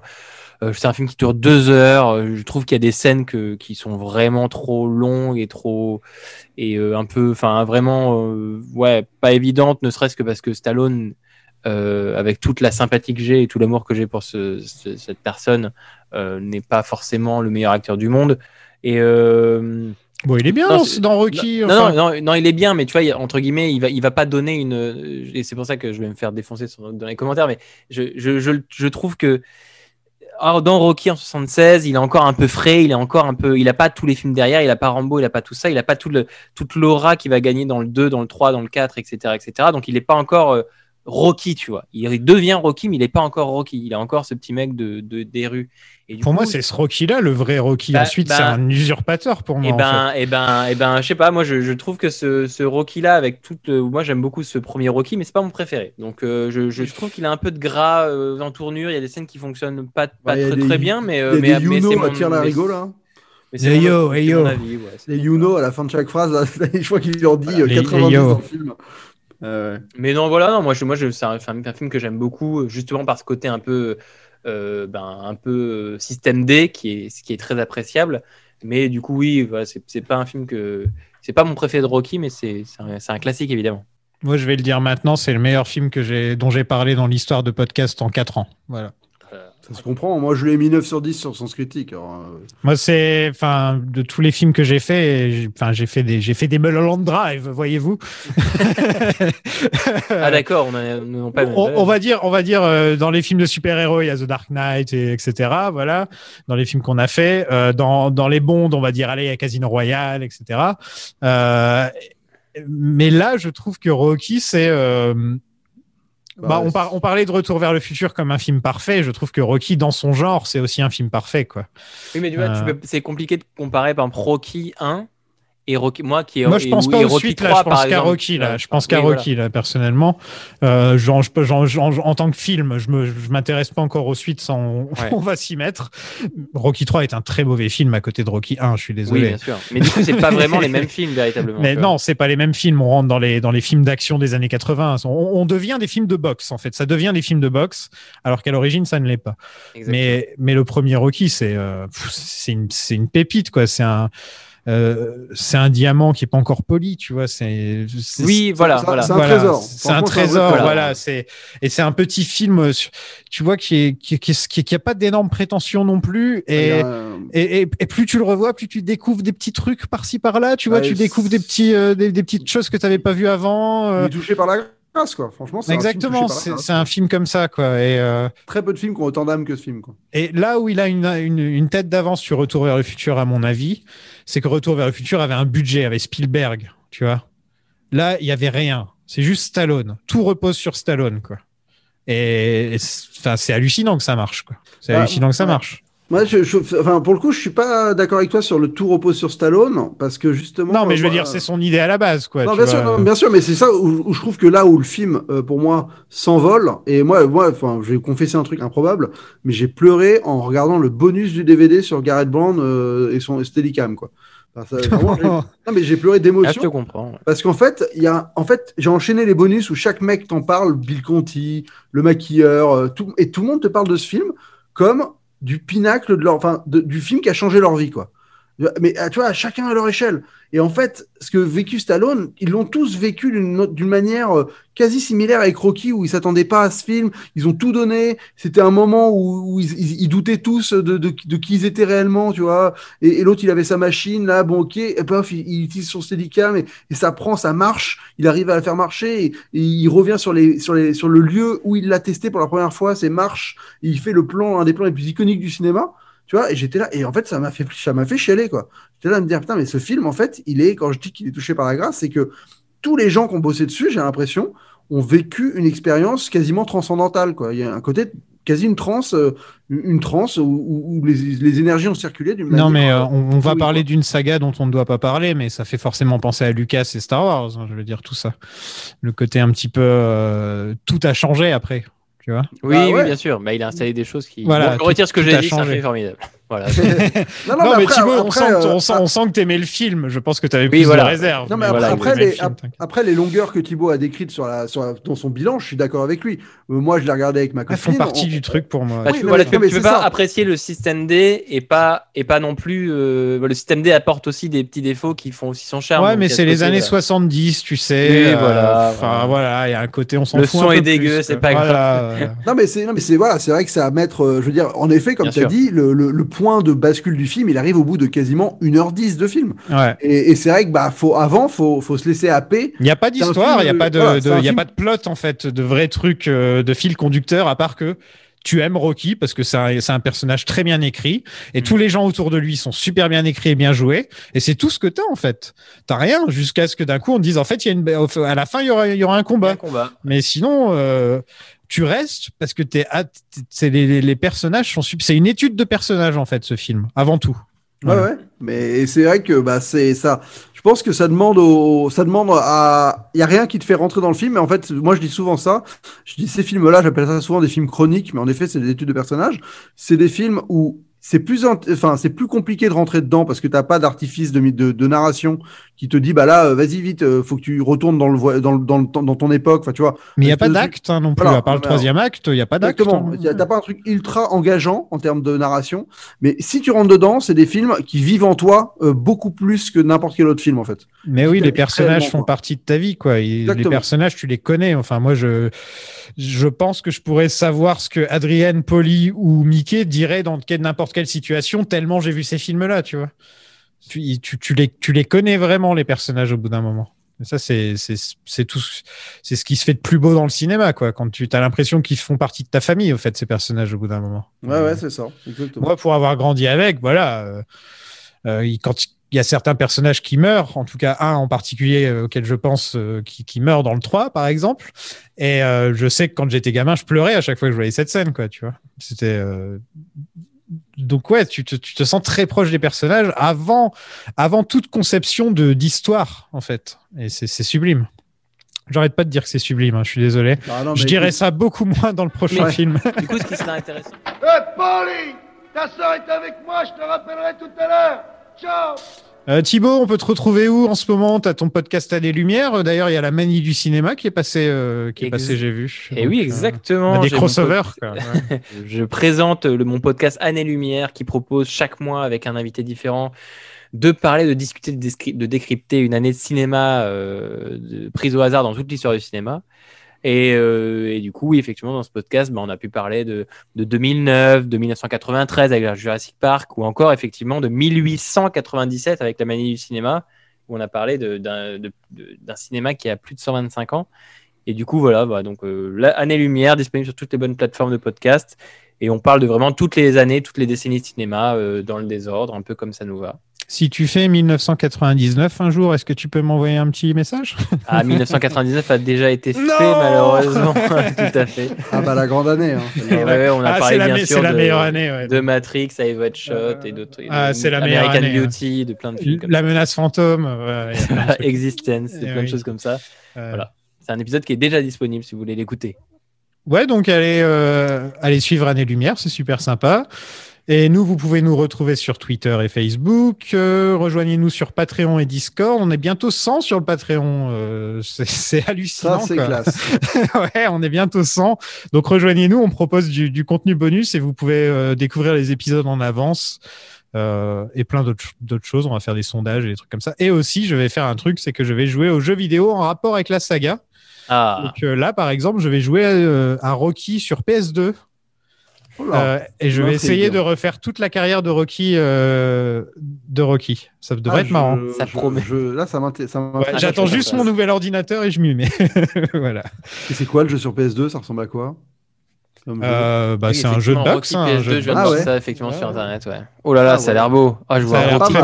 Oh Ça a l'air pas mal. Oh, oh, la tronche. je suis désolé. Et on vous propose aussi WandaVision en ce moment avec Max sur, euh, sur Patreon. Et on va faire aussi euh, Kick-Ass, puisqu'on Ouais. continue les films euh, comics hors euh, DC et Marvel. Et donc on va faire Kick-Ass là, le- le- dans le prochain épisode. Donc n'hésitez pas à nous rejoindre. Tous les liens sont dans la description, bien sûr. La Eh semaine oui. prochaine, on vous parlera de Rocky 2. À la semaine prochaine, tout le monde. Salut Salut, Ciao. salut. Ciao.